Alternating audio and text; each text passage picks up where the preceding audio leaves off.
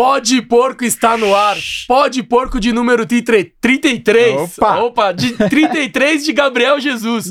Mas antes de começar, rapaziada, se inscreve no canal, ativa o sininho, dá o like e segue a gente nas redes: Instagram, Kawaii, TikTok e. Twitter! Twitter. Nossa, hoje, sexta-feira, tá brabo aqui. Mas antes de começar, fala, Gabrielzinho. Bom, meu bom dia, boa tarde, boa noite. Firme? Fala, Quinzão, voltando a gravar aqui. Gravamos semana passada após a primeira derrota no Paulista. Avisamos que estávamos com ingresso, queríamos e que tinha jogo ainda. Não só teve jogo, como teve baile, teve goleada, Palmeiras 4x0 no São Paulo. Mais um título para a história do Pó de Porco, né? Temos menos de um ano aí, já temos mais taça do que muito time por aí. Mas hoje recebendo um convidado ilustre, desde que eu tive a ideia de montar o podcast, esse cara que tá aqui na nossa frente sempre esteve na lista do- dos que eu queria receber, porque é, sempre divulgou o Palmeiras no, no meio científico e, e na vida.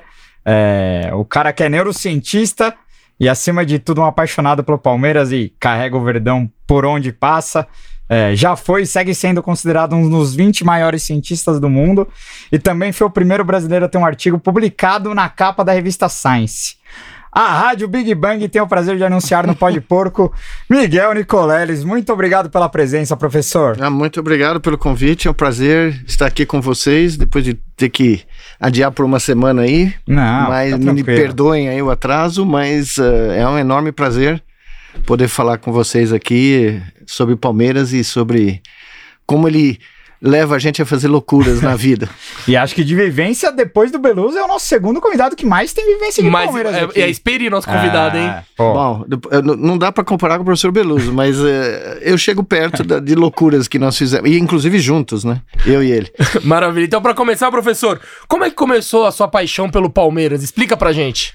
Bom, né, eu conto, né, para meus filhos, quando eu tentei dizer para eles que eles tinham total opção de escolher o time de futebol deles, né, lá quando eles nasceram nos Estados Unidos, dois deles e um foi muito pequeno, eu falei, vocês têm toda a liberdade, vocês escolhem o time que quiser e quem não for palmeirense só me manda o endereço que a gente vai visitar quando for necessário, né. Mas eu costumo dizer que eu nasci palmeirense, porque o obstetra da minha mãe, que era casado com a irmã do meu pai, era o palmeirense mais maluco que eu encontrei na minha vida, o tio Dema. E quando minha mãe estava para dar luz, no, meu, no dia do meu aniversário, né? Quando eu nasci, 7 de março, o tio Dema falou: segura aí que o Ademir vai cobrar um pênalti. Ele estava se vestindo na antessala e o rádio estava transmitindo o gol do. o pênalti que o Ademir da Guia ia cobrar. E ele disse para minha mãe que era para esperar porque ele não fazia o parto antes de saber se tinha sido gol ou não. não. É, não tinha televisão, não tinha nada, era só rádio. Então eu acredito que eu ouvindo isso, por bem, né, eu achei melhor eu já me converter, porque senão não tinha parto, né? E ele, eu gosto de falar isso porque foi o tio Dema que me levou a vida inteira no, nos jogos do Palmeiras, né, como criança. Meu pai era corintiano.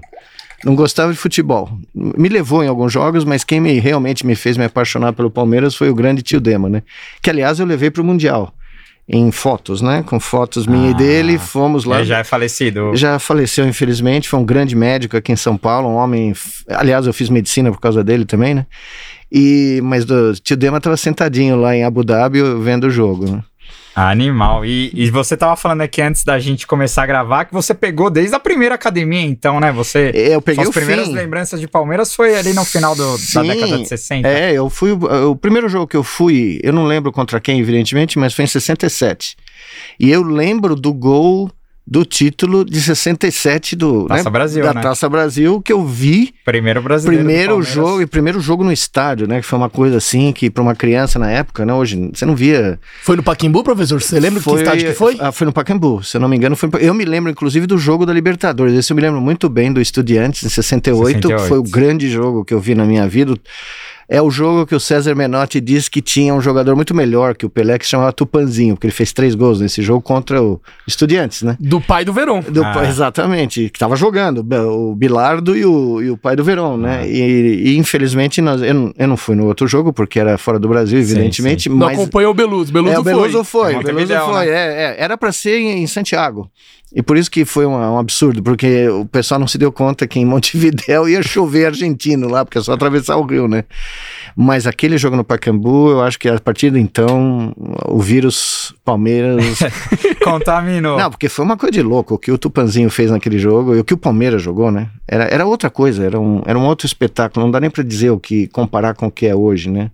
Ah, o futebol mudou demais. Mudou né? demais. Você via Palmeiras e Santos. Eu vi jogos do Palmeiras e Santos onde a torcida do Palmeiras aplaudiu o Pelé de pé no Pacaembu, porque o que o cara aprontou. E no mesmo jogo, a torcida do Palmeiras foi a loucura com o César fazendo um gol, né? Palmeiras e Botafogo, eram jogos que, né? E, e não tinha rival aqui, né? Aqui em São Paulo, ninguém sabe disso, mas não tinha. Né? Até Nem se... parecido com agora. É, tá, tá parecido, tá parecido. E na, e na época, é, o Palmeiras era o, o tio Santos de Pelé, que obviamente não. atropelava todo mundo, mas o Palmeiras era o único, era o único time é, com a Ademir da Guia e companhia. A, a, hoje, não, até antes que o Juninho Botelho. Sim, né? mas é o que eu ia falar. Hoje, né, a gente vai no estádio, tem as músicas do Flamengo e tal, mas em, nos anos 60. O jogo épico foi o Super Campeonato 59, onde o Julinho Botelho ganhou sozinho o jogo contra o Santos de Pelé. E era o jogo que você, quando como era criança, toda a sua família contava como tinha sido, né? Passava de boca em boca o que tinha sido o terceiro jogo no Pacaembu e como o Julinho Botelho fez chover. E tem um filme é. no YouTube, se vocês quiserem ver, tem uns 10 minutos do jogo. E é uma coisa impressionante você ver, né? E, e o foi Juninho... aquele que foi 6 a 5 Teve um jogo. Não, tem, não esse é nos anos 50. Não, esse, esse, assim, é, né? não, não, mas o, a rivalidade começa nos anos 50. O Santos Antes não, não, era um time, né?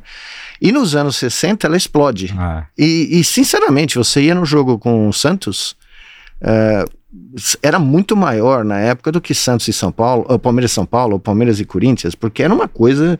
Você via Demir da Gui e Pelé no mesmo lugar. Nossa, imagina você ver um jogo é, Ademir da Gui, é. Pelé. E, e o é, Santos entrava, bom, o Santos entrava olhando, né, pro outro lado e vendo, né, aquele, porque não era só o que o pessoal fala, não era um time só, não eram só 11 né? Tinha o chinesinho, tinha, tinha, tinha 17 jogadores que podiam entrar e acabar com o jogo, né? Então é, eu acho que era o, foi o, os dois maiores times que eu vi.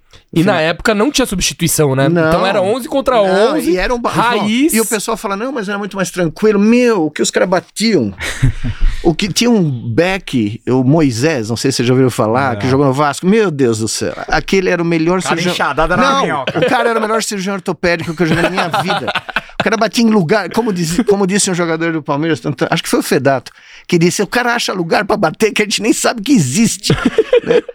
E, e eram jogos assim, eram jogos assim que, né? Outra coisa muito bacana, que hoje acabou, mas você ia no Pacaembu, ou não ia no Morumbi, mais tarde, com as duas torcidas, sentando lado a lado. Eu cansei ah. de sentar, assistir jogo lá de corintiano, né? E não tinha nada. É, claro, tinha a, zoa, a zoeira e tal, mas não tinha violência. Você assistia jogo com 100 mil pessoas no estádio, as duas torcidas presentes. É, a violência começou nos anos mais nos é, anos 80, foi mais pra né? frente. Depois, que as organizadas é. começaram a tomar ah. um rumo, um perfil diferente do, do ah, que é hoje, né? E, e, nos anos 80 que as organizadas nascem, né? Não, e você vê como a gente fica, ficou maluco, como esse vírus é louco. Um dos trabalhos mais citados que eu tenho na minha carreira científica, tá? É um trabalho na Nature que foi comissionado pelo editor da Nature. O cara me ligou e falou: Olha, você inventou esse barato aí de interface AirMark, eu preciso de um artigo seu eu começo o artigo descrevendo o quarto gol do Brasil na final da Copa de 70. O né? gol mais o épico do Carlos Alberto para explicar o que é o cérebro Sim. e como o cérebro funciona em conjunto, né? Eu mando pro editor, o cara é inglês, né? Aí eu falei, olha, a única coisa que não é negociável é o primeiro parágrafo, que é o a abertura é do, que era o gol do Carlos Alberto. Não tinha e-mail, não tinha nada disso. Aí o cara me telefona da Inglaterra eu falei, bom, rejeitou o trabalho, né? Tô frito, né? O cara me liga da Inglaterra e fala, eu lembro desse gol. O cara ficou fissurado. Então eu tenho um trabalho na Nature com o primeiro gol da final, o último gol, perdão, da, da final da Copa de 70, que imortalizou o futebol na literatura neurocientífica, né? Mas essa, essa sua paixão por futebol e pelo Palmeiras não, não nunca é, como eu posso dizer, você não, você não quis ir para esse lado do, ou do jornalismo ou do futebol, porque sua escolha, você, você fez medicina na USP, né? fiz, Pela influência é, do pela influência do, do meu tio. tio né? A minha mãe é jornalista, né? Minha é, mãe é, escritora famosíssima, escritora, não, por sinal. Eu saí do Brasil para não ser o filho de Dona Giselda, porque sim, era impossível ela, sobreviver aqui, né? ah. né? Sim, sim. E a minha mãe fez, a minha mãe foi uma, é uma pessoa extraordinária. Falei com ela ontem, inclusive. Ela é São Paulina, ela virou casaca agora. Depois de domingo, ela falou que ela nunca mais vai torcer pro São Paulo. Traumatizou. Traumatizou uma senhora de 83 anos. Mas, mas dona Ei, Giselda. Legal que você faz. Olha o Veiga. Não, não, mas agora ela é palmeirense. Ela é palmeirense de coração por minha causa, né? É, Eu posso dizer o filho favorito, minha irmã que não me ouça. Mas, mas então, minha mãe fez a primeira turma, foi uma das primeiras mulheres da Casper Libero Ah. né, como jornalista. E ela conheceu um monte de gente que virou muito, muito jornalista famoso de futebol, né, por causa de ser do meio, mas Ah, ela sim. foi ser escritora. E eu sempre convivi com escritores, jornalistas, por causa dos amigos da, da minha mãe, né, mas a influência do meu tio foi muito poderosa. Porque não só ele era um palmeirense completamente louco, e, pra você ter uma ideia, meu tio chegava três horas antes do jogo, né? E aí ele ia no antigo Parque Antártica, ele chegava, o porteiro do Parque Antártica, e ele só andava de branco. Totalmente, da cabeça aos pés. Dentista. Não, médico, médico. Ele médico. Não, mas tipo, Ah, é. porque dentista é, mas ele tá adorava branco, o é. uniforme dele. Ele só tinha roupa branca. E ele entrava no Parque Antártica comigo e com meu primo, e o porteiro batia nas costas dele e falava: Bom, agora o jogo pode começar. Um dia, depois de eu ouvir isso ve- 20 vezes, eu virei o porteiro e falei: Por que você fala isso todo jogo pro meu tio? Ele falou: Bom, é o dono do time. né? Porque o tio Demo era conhecido lá dentro. E ele, como era um médico muito né, humanitário, um cara que realmente me influenciou, ele um dia chegou para mim e falou: Olha, você tem que fazer medicina. Eu, né, eu falei: Não, mas eu gosto de escrever, eu gosto disso. Ele falou: Não, mas você, tudo que você faz, né, tá fazendo na escola, leva a crer que você tem o negócio. E isso me influenciou demais. Então casou, né? O tio que me levava no futebol com a influência intelectual e humanística, né? Porque ele era um ser humano difícil de encontrar. E, e quando que você decidiu migrar para essa área de pesquisa, mais para essa área científica? É, então, eu, eu ia ser neurocirurgião. Tudo tava. Mas primeiro eu queria fazer UTI, né? Eu tinha passado no- em primeiro lugar no exame pré-residência lá no, no, no quarto ano na, na USP. Então eu tava achando que, né? Porque o exame de residência era um fantasma, né? Você já tinha passado no vestibular, que era um troço de matar qualquer cristão. Seis anos depois tinha que fazer outro. Nossa. Os caras que tinham entrar na USP, para Não, entrar pra na ser residência. médico, irmão, tem que Tá gostar de louco. estudar, viu? É, não, eu gosto de estudar, né? Mas aí eu conheci o pai da neurociência brasileira, um acidente que, né, coisa que acontece na... Eu conto no meu primeiro livro, né? Eu estava no meio de um plantão, uma da manhã, e do lado do plantão tem as carrocinhas onde você vai comer o lanche no meio da madrugada, que é o necrodog, né? Porque fica do lado do necrotério, né? Que é só, só médico para criar estruturas dessa maneira. E eu era muito amigo do cara do necrodog, né? Porque toda noite eu ia lá comer um cachorro quente, sei lá o quê. E o cara comi um negócio e fui andar no pátio da faculdade, que eu adorava, o prédio era muito bonito, e comecei a ouvir música, né? Uma da manhã, uma e meia da manhã, uma ópera do Wagner tocando, e eu fui atrás da música. E eu conto no meu livro que, a- por ir atrás da música, minha vida mudou. Porque eu encontrei esse doido varrido, que é Dr. César Timiaria, que, é, que foi quem trouxe a neurociência para o Brasil, depois de voltar de Nova York, nos anos 50. ah, corintiano, infelizmente.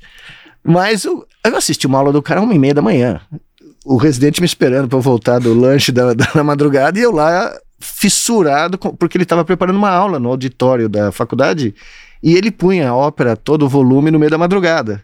E eu e ele fui lá e sentei e assisti a aula do cara e falei, não, é. E terminou a aula, ele falou, te vejo amanhã. Eu falei, como te vejo amanhã? Tô de plantão. Eu falei, não, lá no laboratório, fica no terceiro andar, nós vamos conversar. E ali mudou minha vida, né? Mais ou menos que nem o Palmeiras, né? Sem um encontro fortuito completamente mudou ah, o resto da minha vida, né? Eu tinha 21 anos, né? Então, Animal. É. E, e que e você decide se mudar para os Estados Unidos também por conta do de que lá sempre foi muito mais fácil para essa área de pesquisa de é, não, Como veja, era muito recente ainda no Brasil, como Ah. que, o, que o, o doutor que te inspirou tinha, é, foi o pioneiro do. Não, lá devia ter mais, eu só, mais, eu mais só encontrei embasamento. gente muito maluca na minha vida, né? Um dia eu chego pro Dr. César em 81, né? Não, perdão, foi 83. Eh, eu já era, tava para me formar, né, tal. Ele falou: "Não, você vai fazer doutorado, você tem que fazer doutorado, você já tem sua pesquisa pronta, sua tese está pronta, você, você gradua no que vem". Né? Então aí eu decidi fazer o doutorado. Alguns anos depois, cinco anos depois, eu estava terminando, né? Porque quando ele fala tá quase pronto, eles não falam para você que leva quatro anos, você, no mínimo, né? Aí eu falo, "Doutor, professor, eu quero registrar eh, milhares de neurônios simultaneamente animais despertos, eu quero estudar tempestade neural, não quero estudar um neurônio, não faz a mínima não faz a menor lógica. É como tentar entender a floresta amazônica estudando uma árvore de cada vez. Né? Tem bilhões de árvores na floresta amazônica, você não vai entender nunca como um ecossistema funciona. Falou, não, eu sei um lugar excelente para você ir fazer seu pós-doutorado. Falei, não, como? Eu estou procurando há meses aqui, né, no Brasil. Ele falou, não, eu conheço o lugar. Eu falei, qual é o lugar? Falou, chama-se aeroporto. você vai para o aeroporto, você vai para os Estados Unidos, acha um maluco que pague por essa sua loucura, e é isso que você tem que fazer. E eu encontrei. O pior foi isso. Então, tô lá um dia lá fazendo um dos últimos experimentos da minha tese. Eu mandei 52 cartas para os 50 caras mais famosos do mundo da minha área, né? Na época. Eu recebi 50 recusas. Você vê como espírito de porco é importante na sua vida. né? Um cara da Yale me convidou, eu fui lá, um cara famosíssimo, sou amigo dele até hoje. E, mas ele estudava bulbofatório de salamandra. Eu olhei para aquilo e falei: não, isso aqui não dá para viver o resto da vida estudando, né? Um bichinho desse tamanho. Outro. Um dia eu tô lá fazendo um experimento, a secretária do departamento lá daqui da Faculdade de Medicina chegou e falou: tem um maluco falando uma língua que eu nunca entendi, eu só entendo o seu nome. Ele fala o seu nome toda hora, mas ele. Eu não entendo uma, nada do que ele tá falando. Era um, o outro cara que aceitou a minha carta, o John Chapin, um americano completamente pirado, que estava fazendo exatamente o que eu queria fazer, ligando para a Faculdade de Medicina nos anos 80 em inglês. Atrás de você. Passando pelo PABX, eu nunca descobri como esse cara passou pelo PABX, imagina, ele ligando pro PABX. Eu mandei para ele os números, tá, mas ele tava falando, né? Branch 275. Uh, e só falava Miguel, Miguel, Miguel.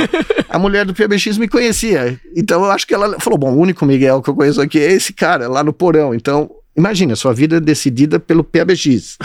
Se a mulher do PABX não, né? Aí a, a, a, secretária falou: Olha, eu vou desligar. Eu falei: Não, pera um pouquinho, deixa eu atender o telefone. Fui lá, era ele, falando: Ó, você não quer vir aqui para Filadélfia pra gente conversar? Eu te pago a viagem, tudo tal, porque o que você quer fazer é o que eu quero fazer. E só tem nós dois no mundo falando isso. Fui lá, falei pro cara de Yale: Muito obrigado. Apesar que eu fui visitar Yale, foi sensacional né? Uh, mas não era, não tinha futuro nenhum. Chega no John Chapin, ele abre uma porta. Sabe quando você abre a porta da Disneyland? ele abre a porta assim e fala: Esse vai ser seu laboratório. Eu nunca tinha visto nada igual. Né? Falei: Como assim, meu laboratório? Ele falou: Não, cada um dos meus alunos tem o seu laboratório. Esse é o seu. Eu falei: Mas. E daí? Ele falou: Não, e daí é com você. Cada seis meses se a gente vira. se encontra. Então é mais ou menos você receber, né? Camisa do Palmeiras, chuteira, calção ser levada no Maracanã. Fala, só vazio, é teu, Joga. faz o gol.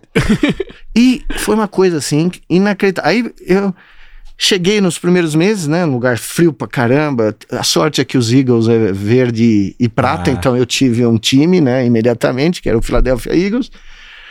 O cara chega assim para mim, Miguel, você tá nos Estados Unidos agora, você não precisa salvar seringa, desinfetar agulha não precisa reciclar coisa. Eu posso pagar o barato aqui, né? Porque eu aprendi aqui no Brasil, Sim. não tinha dinheiro para nada, então eu inventei métodos cirúrgicos que.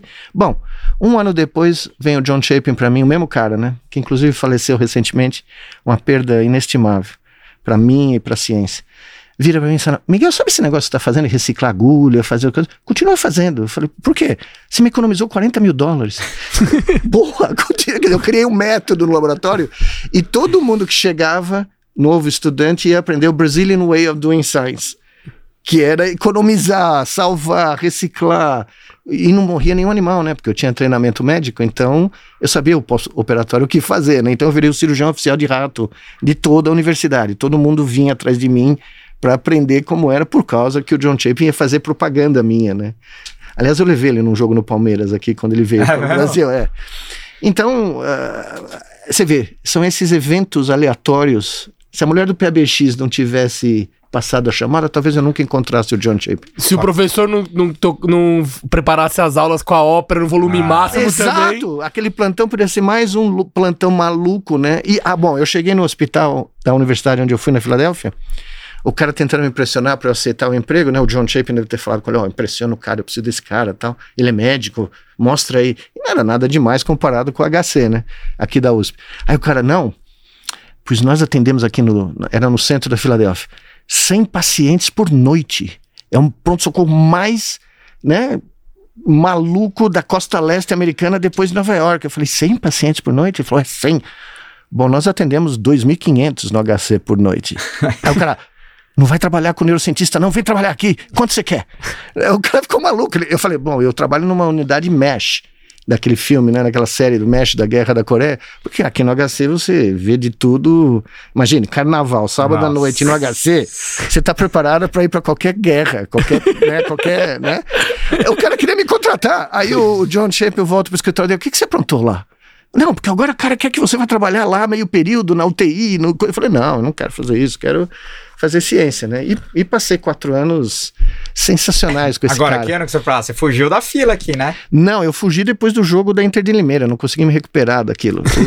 86, eu não fui no jogo, porque eu tava, eu tava terminando, não me lembro o quê, eu tive que ficar no laboratório, foi um dos únicos jogos que eu perdi, uma das únicas finais, porque eu não tinha um bom pressentimento. Foi no jogo anterior, na semifinal com o Corinthians, né? Que é, o Palmeiras foi o jogo da justiça. Não, né? aquele Palmeiras, foi sensacional, né? O Palmeiras é roubado no primeiro. É, e o Éder... É o jogo que o Beluso conta que ele foi jantar com a Margaret Thatcher lá. Não, é, ele falou pra mim, mas, o, mas o Éder fez chover. Sim. E não, esse eu fui. Mas aí na final, eu falei, Inter de Limeira, hum tem que fazer esse barato. Melhor ouvir pelo rádio. E, bom, não preciso falar, né? Foi o. o, o e aí você vai para os Estados Unidos em 88, né? Eu vou em 88 pela primeira vez ver o John Chapin em dezembro. E aí em 89. Nunca vou esquecer isso. Dia 2 de junho, 2 de fevereiro de 1989, eu cheguei em Nova York, saindo do verão brasileiro, cam, né, manga de camisa curta, calça super tranquila, nenhum casaco. Despenca em Nova York, ninguém me avisou, né? Menos 20. Nossa. Eu falei, vou morrer. não deu nem pra chegar. Aí eu pego um táxi, tava, tinha uma greve de transportes públicos. Então todas as instruções que o John tinha me mandado para pegar, sei lá o que, para chegar em Filadélfia, né? Que você tem que pegar um ônibus, um trem, sei lá, nada funcionando. Pego um carro no aeroporto, tinha um cara falando que, né, com plaquinha, quem precisa de transporte, tá uma loucura, imagine, você chega num país estranho no meio de uma greve, com manga de camisa, né? Aí o cara me põe no carro, me, tá me levando pra, pra Filadélfia e começa a dizer que ele trabalhava pra máfia em Nova York, que o carro era da máfia. Eu já vou sentando atrás do carro, já vou afundando. Eu falei, não, não vai sobrar nada de mim, né? Chego lá, ele me cobra 300 dólares. Eu saí do Brasil com mil. A minha fortuna. Só que na época, pelo menos, era um para um praticamente, era, né? Era, era, mais ou menos, não era tão. se fosse cinco, que é, se bem que agora não, deu uma diminuída. Não, mas... não, mas a minha, o meu. Como o se budget diz? Era, o meu era budget pro primeiro mês dos Estados Unidos era mil dólares. Já gastou 300 300 e entrei no departamento tremendo, né? Porque o... Tinha o John Textor lá pra, do, do, é, do, do, do, professor pra salvar. Não, o John Chapin pôs na casa dele, porque não tinha dinheiro nem pra ir pro hotel. Depois dessa, né? Aí ele, ele me reembolsou. Ele ficou tão passado que eu fui enganado, né? Porque eu contando a história, o pessoal começou a rir no laboratório, né? Porque o cara vinha falando: olha, aqui a gente tem que pagar as contas à vista, em cash, Nossa. porque a gente trabalha pra máfia, a gente sabe onde todo mundo mora. E eu falando: não, onde eu tô? onde eu cheguei? Eu pensei que era Nápoles, né? Mas não era, era Filadélfia. Agora, Quero saber como foi para você, porque você pega o período final do período da fila ali, em 93 Sim. o Palmeiras é campeão, sai da fila, você morando lá, né? Longe. Não, você não imagina, não tinha internet, ah, não é? tinha como nada. Você ficava Bom, sabendo primeiro que Santa Dona Giselda, uma vez por semana, me mandava a primeira página da Folha de São Paulo. Ah. Pra eu saber o que tinha. Mas levava 15 dias para chegar. Putz. Então eu chegava lá, a primeira página. Ficou sabendo 15 dias depois é, começar da fila. Isso. chegava a primeira página e tá lá: Palmeiras vai pra final. Mas não tinha o resto do caderno de esporte, só tinha a manchete. E aí eu fiquei tão desesperado que eu comecei. Eu virei um radioamador. Eu comprei um, um, um kit de radioamador e comecei a usar ondas curtas para conseguir ver transmissões de rádio. Eu assisti não a final de 93, mas assisti a final de 94 e a subsequente que nós perdemos para o Corinthians num rádio amador no porão da minha casa. Né, no, nos Estados Unidos, porque não tinha. Não. Eu passava a Liga Mexicana no domingo de manhã, que era de você querer morrer, porque era um horror. E se você desse muita sorte, uma vez por mês tinha um jogo do, do Calcio italiano, né? Quando eu morei na Filadélfia, passava o Cautio no domingo. Então, pelo menos você via Milan, ah. Inter, alguma coisa assim. Mas não tinha uma palavra, né? E, e a gente ia para Nova York, uh, as crianças pequenas, né? Minha ex-mulher, a gente ia junto para Nova York para tentar conseguir notícia do Brasil, né? E tinha o kit exilado que era Sonho de Valsa, Bis e Guaraná, que vendia só na, na, lá em Nova York. E a gente ia para tentar comprar jornal, comprar revista, mas era tudo de três semanas atrás, né, Nossa, cara? mano, é bizarro Nossa, pensar bizarro. nisso, Você, né? você velho? imagina, você imagina Nossa, você tá loucura. lá, Palmeiras vai pra final. Aí chega o troço depois, Palmeiras perde o primeiro jogo e tinha a capa, o Viola imitando o Um porco na capa do jornal. Eu tenho até hoje isso, eu guardei isso. Aí eu, eu cheguei, dona Giselda, dá pra senhora mandar o caderno de esportes ao mesmo tempo? Não, é muito caro. E não dava pra telefonar, né? Era uma fortuna. Nossa. Eu fazia um telefonema por mês pra São Paulo pra conseguir falar do- com a família. De, de quantos minutos você podia a, a Ah, ligação? Era, olha, era 15, 10 minutos no máximo. Era só era uma quem que fez o fortuna, gol, é. quanto Tá foi. todo mundo vivo, né? O, o cachorro tá bem, né? Tá, a família, o tio Dema. E, e, e- e teve coisas inauditas, né? Mesmo quando eu mudei pra Carolina do Norte, eu me lembro, isso aqui foi a coisa mais maluca que eu fiz na vizinhança. O Palmeiras vai pra final do Rio São Paulo com o Vasco.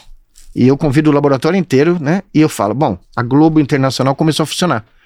Eu vou assinar e vou assistir o jogo aqui, né? Tinha acabado de começar. Aí eu ligo pra Nova York, lá pros caras, oh não, o sinal é experimental só pra Nova York. Eu falei, não, vocês estão brincando comigo. Eu tô aqui na Carolina do Norte, eu sou um exilado, eu moro há 10 anos nos Estados Unidos, eu preciso assistir esse jogo. Não, que 10, quase 20 naquela época. Não, não podemos, desliga o telefone. Bom, não tive dúvida. Era- na- você já tinha nos Estados Unidos aqueles telefones ah, por pilha, né? Não era celular, mas você podia levar para Deixava a base, no, na, por exemplo, no quintal. Eu subi no telhado, com o telefone na mão. Fui na, na antena parabólica que eu tinha, porque já tinha, né? TV parabólica no- lá na Carolina do Norte. Ligo pro cara de novo, atende uma mulher. Aí a mulher fala: Não, o senhor já foi avisado que esse é um sinal experimental na vaga. Eu falei: Minha senhora, estou no topo do telhado da minha casa. Eu sou um cientista, fiz neurociência e tenho. eh, assisti cursos de física. Então, se eu só me der as coordenadas, eu ponho a, antena parabólica e pego o seu sinal. E pago o que a senhora quiser. Dinheiro não é problema. Eu preciso assistir esse jogo. Ela falou: Meu senhor, o senhor não está entendendo, o sinal é restrito a moradores de Nova York. Eu falei: Se vocês não me derem as coordenadas, eu pulo. E já tem a carta pronta. Vocês são responsáveis pelo suicídio do cientista brasileiro. A mulher liberou o sinal. Então nós assistimos naquela noite 4 a 0 pro Palmeiras, né? Pena, Campeão. fazendo, pena É. fazendo gol e passava assim embaixo Pô, da tela. a loucura. Não, passava embaixo na tela. Ah, este sinal é restrito para Nova York e os boroughs da cidade, não é permitida a sua retransmissão. e todo mundo virava para mim do laboratório, olhava para mim e falava: eu falava, não, não, é uma concessão especial do governo brasileiro, fiquem tranquilos. né? Porque o americano não está muito adaptado a esse tipo né, de trambiqueira, né? Nossa, Ainda não, bem eu- que não foi a do, da Gambiarra. Mercosul, né? Imagina se fosse a da Mercosul, que a gente Nossa. toma virada lá de Não, 4 a não. 3. Esse eu estava em São Deus Paulo. Eu estava na casa do meu pai. Tá. Primeiro tempo, 3 a 0 Sim. Champanhe. Meu pai era corintiano, mas muito brando, não gostava de futebol, mas meus filhos, né? Pelo menos dois eu tenho certeza são palmeirenses, um eu ainda tenho dúvida. Bom, estamos lá celebrando e tal. Começa, segundo tempo. Primeiro, segundo, Nossa, terceiro, quarto. Meu pai morava, ainda, minha mãe ainda mora, né, no, no sexto andar de um apartamento aqui. Eu fui na sacada, bem grande a sacada, e fiquei olhando pro chão. Aí vem meu mais novinho, o Daniel, que esse é o mais fanático palmeirense, e fala: Pai, não vale a pena. A vida ainda terá muitas coisas boas para o senhor. Ele achou que eu ia pular. Ele literalmente achou que eu ia pular e veio, né? Tentar. né? Ele lembra até hoje disso. É. Ele Mas lembra como até foi para os seus filhos virarem palmeirenses morando lá com essa dificuldade de ver os Ah, jogos? era uma loucura, né? Foi um catecismo à distância, mas aí quando vinha pro Brasil, eu Mas levava é. ele nos jogos, né? Mas nós vimos coisas assustadoras, né? Vimos um dia no Parque Antártica, Palmeiras e Goiás. Eu falei, bom, esse jogo é tranquilo. A molecada vai ser convertida, vou levar pra ver a goleada, tal, tal. A gente perde 3 a 0 no Parque Antártica. Aí esse mesmo Daniel, que é o espírito de porco legítimo, vira pra mim. O senhor acha que vale a pena? Eu falo, o que é que vale a pena? Continuar torcendo para esse time? Eu falei, vale a pena, Daniel. É, e- e Hoje- hoje ele tá vendo que Hoje- valeu a pena. Não, hoje ele tá valendo. Não, hoje ele não acredita, né? Imagine, eh, quando a gente fala, ele tá em Nova York, né? Ele mora em Nova York. Então, quando ah, eu, a gente conversou todo esse tempo, né? Nossa, só que agora é muito mais fácil, né? Agora você Não, vê o jogo ele assiste lugar. tudo, Sim, né? Ele sim. Não, eu qualquer- morei na Coreia três anos e meio, agora 2015 a 18. Tranquilo, né? Premier Play, internacional. Ah, o único problema é o fuso. Não, é o fuso. Ah, não, o Fuso eu já, fi- eu já fiz coisas. O meu- eu tenho um meu grande amigo, é o Oscar Ulisses, né? Sim. Então, quando eu tô no exterior, eu assisti a final da Copa de 2015 em Boston. Tinha uma reunião que eu não podia perder. Eu assisti numa esta- estação de esqui, mano. E eu Nove- assisti. e eu nove assisti e meia da manhã. Oscar, mas, né? Tempo vai, tempo vai. Ah, O 2016, né? O título brasileiro. Brasileirão. Eu tava pegando um avião na Coreia. Primeiro voo do Dreamliner, né? Para Frankfurt. Coreia, a Alemanha inaugurou a linha do avião. Então, como eu tenho milhões de milhas, a United me pôs na. me deu um presente, porque eu cheguei lá no aeroporto, completei acho que 2 milhões de milhas naquele dia. De repente, eu tô na primeira classe, porque eles me deram um, um prêmio, né? Um Porque um primeiro- upgrade um ali. upgrade, eu não paguei nada, só por causa das milhas. Falei, nossa, vou dormir assistindo Oscar Ulisses. Só que eu peguei no sono com, né, porque tinha internet no voo, ouvindo o Oscar narrar o jogo. O jogo do, do que o Daverson fez o gol, né? Não, isso foi Ah, não, 18. isso foi- é, é, esse foi 18. 18. foi o jogo é. anterior, foi o título anterior. 2016. Bom, Contra a Chape. contra, Gol, gol do Fabinho. isso. Fabiano. Fabiano, Fabiano, Fabiano, Fabiano. exatamente. Fabiano, Fabiano. Meu Deus do céu. O Oscar grita o gol. Eu não esqueci completamente que era três da manhã no meio do avião. Eu começo a gritar que nem um maluco. Eu acordei todos os coreanos, né? Aí veio a aeromoça super gentil, né? A coreaninha, olha. Ah, o senhor tá bem? O senhor tá bem? É é um pesadelo? O senhor tá tendo um pesadelo? Eu falei, não, é pelo contrário. É o melhor sonho da minha vida. Mas eu acordei o avião inteiro, aos berros, né? Aí eu, eu me controlei porque, né, ficou feio demais, né? Mas Eu vi numa, eu vi numa reportagem do UOL pesquisando sobre você que você vi- viu a, a final da Libertadores de 99 pelo tempo real do UOL, né? não, pelo E amor aí de Deus. atualiza- atualizava os pênaltis Linha. de- a cada cinco minutos. E, Isso, é, e linha era por linha. internet de escada. Que escada não do é telefone. Rápido. É meia hora pra cada, Não. cada, cada frase Eu, nova tinha, ali. eu fui pro meu escritório, no, no- era, no- era como se fosse um. Aqui no, Bra- no Brasil, como a gente chama? É sótão, né? Da Tipo, casa. rooftop. É, é, exato. Eu reformei tudo pra fazer um escritório pra poder trabalhar sem a molecada encher. Mas todo mundo, os três estavam assistindo o jogo. E eu fui entrando embaixo da mesa. Quando eu fui abaixando, e a minha mesa tinha um, um espaço muito grande embaixo, né?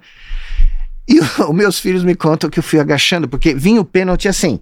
Primeiro pênalti. Aí demorava cinco minutos pra ver o resultado do primeiro pênalti. Nossa. Né? E se eu não me Nossa, engano, eu ia me matar. se eu me lembro, o irmão. Zinho chutou pra É, fora, alguma é, o coisa. Então, primeiro, imagina é. assim, ó. O Zinho perde o Primeiro pênalti do Palmeiras. Aí meus filhos, vamos lá, vamos lá. E eu, né, porque o pênalti, né? Zinho chuta pra fora. Eu, eu quase que perdi a, né, o senso de vida. E fui entrando embaixo da mesa. O meu filho mais velho disse pra mim que eu tava literalmente sentando, agachando embaixo da mesa. Segundo pênalti, terceiro, último pênalti. Zapata. Eu olhei e falei, meu Deus do céu, o que vai acontecer aqui? Demorou uns 7, 8 minutos. Gol do Palmeiras. chuta pra fora. fora. Palmeiras Palmeiras, campeão Libertadores. E eu fui pra cima. E eu esqueci que eu tava embaixo da mesa. Eu né, meti o- a cabeça no tampo da mesa. Eu tive uma concussão cerebral na final da Libertadores. Não foi Nossa. grave, mas. Não, porque eu, né? Foi. Ali no, na reação, né? Aí, quando eu me recuperei, né? O galo, tudo, né? Vem o mesmo espelho de porco, o Daniel, como sempre, né, olha pra mim e fala: o futebol faz as pessoas se comportarem como seres totalmente escravizados pelo vício, né? Porque ele é todo assim, né? Cheio de filosofia, né?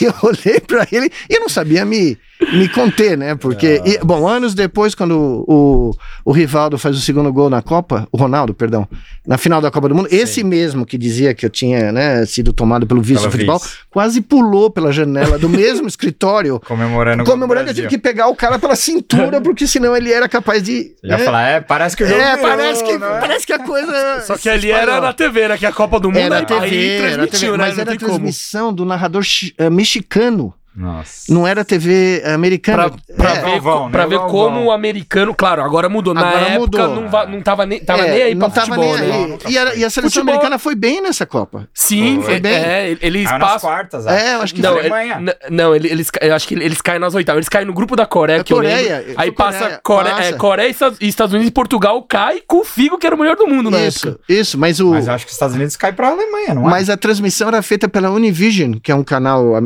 americano, mas é todo por eh, espanhol, mexicanos. Sim. E o cara torcendo pro Brasil, claro, mas é uma narração em espanhol, né? E aí, eh, eu, né, o moleque sobe no sofá, se projeta na janela, eu pego ele em meio voo, só que a vizinha viu, né? A vizinha viu que tinha um moleque tentando pular pela janela e o cara. Imagina a Não. vizinha, tava entendendo Não. nada, só loucos, cara, esses brasileiros 20 loucos minutos depois aparece a polícia em casa. Foram bater na porta, desço eu, com a bandeira do Brasil, meu filho com vestido de verde e amarelo. O guarda abre a porta, eu olho pro guarda, o cara, never mind. ele ficou com medo do que ele tava vendo ali, né? aí. Já, já entendeu Já ali, entendeu, né? Ah, Mas a vizinha achou que eu tava jogando meu filho pela janela, quando eu tava salvando o meu filho, né? E lá nos Estados Unidos, professor, deu pra converter alguns americanos Ah, aí pra virar palmeirense? Não, não, porque é... no meu departamento, quando nós ganhamos a Copa do Mundo, isso primeiro teve a Libertadores, né? Mas aí Ah. veio a Copa logo a seguir, em 2002. Nós fizemos um mural, o meu laboratório é um laboratório imenso, né? Então pegava três enormes corredores, nós preenchemos o corredor inteiro com foto do Palmeiras, do, Da do hora, Ronaldo. E, na, e, na, e no departamento tinha alemão, tinha É, do turco, tinha francês, né? E os caras tinham que passar para chegar nos outros lugares, tinham que passar por esse mural. E eu, quando estava no corredor, eu saindo do laboratório, evidentemente, né? não- quando via um alemão vindo, ou quando vinha. Dava zoadinha. Ah, mas eu, eu não tinha como, né? Então, ah, mas foi uma, foi uma loucura. Espero que você não tenha É, encontrado é. nenhum outro alemão depois de 7 x Não, não, né? não. Aí o jogo virou, O né? jogo virou, Virou. pesado. Aí, aí, foi, aí foi difícil. Não, eu encontrei vários alemães, não se preocupe. E, e nos Estados Unidos, é, como o Brasil foi tetra nos Estados Unidos, Sim. em 94. Então, a- talvez, não sei, a imagem do brasileiro, do futebol. Mas esse foi outro choque. Eu morava em Nova Jersey, Tá. tá? Em Riverton, New Jersey, que é fora da. Pô, é um subúrbio é- de é- Filadélfia. É, é pesado. Imagina isso. O Brasil ganha a Copa depois de 24 anos. Tinham vários amigos brasileiros na minha casa assistindo o jogo. A gente sai na rua, não tinha ninguém na rua. Ninguém. Uma, uma... Os caras estavam nem aí. Não, ninguém aí. E aí a gente olha um pro outro e fala: o Brasil ganhou a Copa e não tá acontecendo nada. Né? E aí, aí que a gente foi lembrar É, que nós estávamos em não Nova estavam- Jersey, É. não estávamos na Pompeia, né? Em, em Perdizes, mas é, foi um, um É coisa de filme do Almodóvar, entendeu? O, o Brasil ganha nos pênaltis. A gente fica completamente maluco, né? Porque quem foi da geração da Copa de 70. O Brasil não ganhar uma Copa em 24 anos foi uma coisa É o mesmo tempo de agora, né? É, Se- 20, ah, não, se não ganhar agora, 20 vai, é, vai É, empata, é. é, É, empata. Eu, eu sei bem como é isso, doutor, é, doutor professor. Não, não- imagina. Porque, mano, a Coreia também, Palmeiras campeão, esquece, irmão. Ah. Ninguém. Ninguém domina a bola. é. Ninguém nem sabe o que, que Não, é o Palmeiras, né? Não, eu, e, eu- veja, e, e eu já passei por situações vexatórias de um grau por causa disso, né? Por causa do. Quando o, Palmeiras foi para a semifinal da Sul-Americana com o Goiás, eh, eu tava em Los Angeles. Aí o Palmeiras passa. Eu falei, não, não dá. Peguei um avião, vim de Los Angeles para Goiânia. Ou seja, fui para São Paulo, fiz a escala e cheguei no hotel onde o Palmeiras estava hospedado. E eu já tinha me encontrado com o Filipão uma vez para propor uma ideia para ele aqui em São Paulo. Ele me reconheceu na entrada do hotel. Falou: não, você chegou de São Paulo? Eu falei: não, cheguei de Los Angeles. Los Angeles, vem jantar conosco. Fui jantar com a delegação, sento na mesa. O César, maluco, senta no- na minha frente para. Jantei com o César maluco aquela noite. Ouvi as melhores Nossa, histórias da minha é, vida. É, César Maluca resenha, né? Não, não, é sensacional.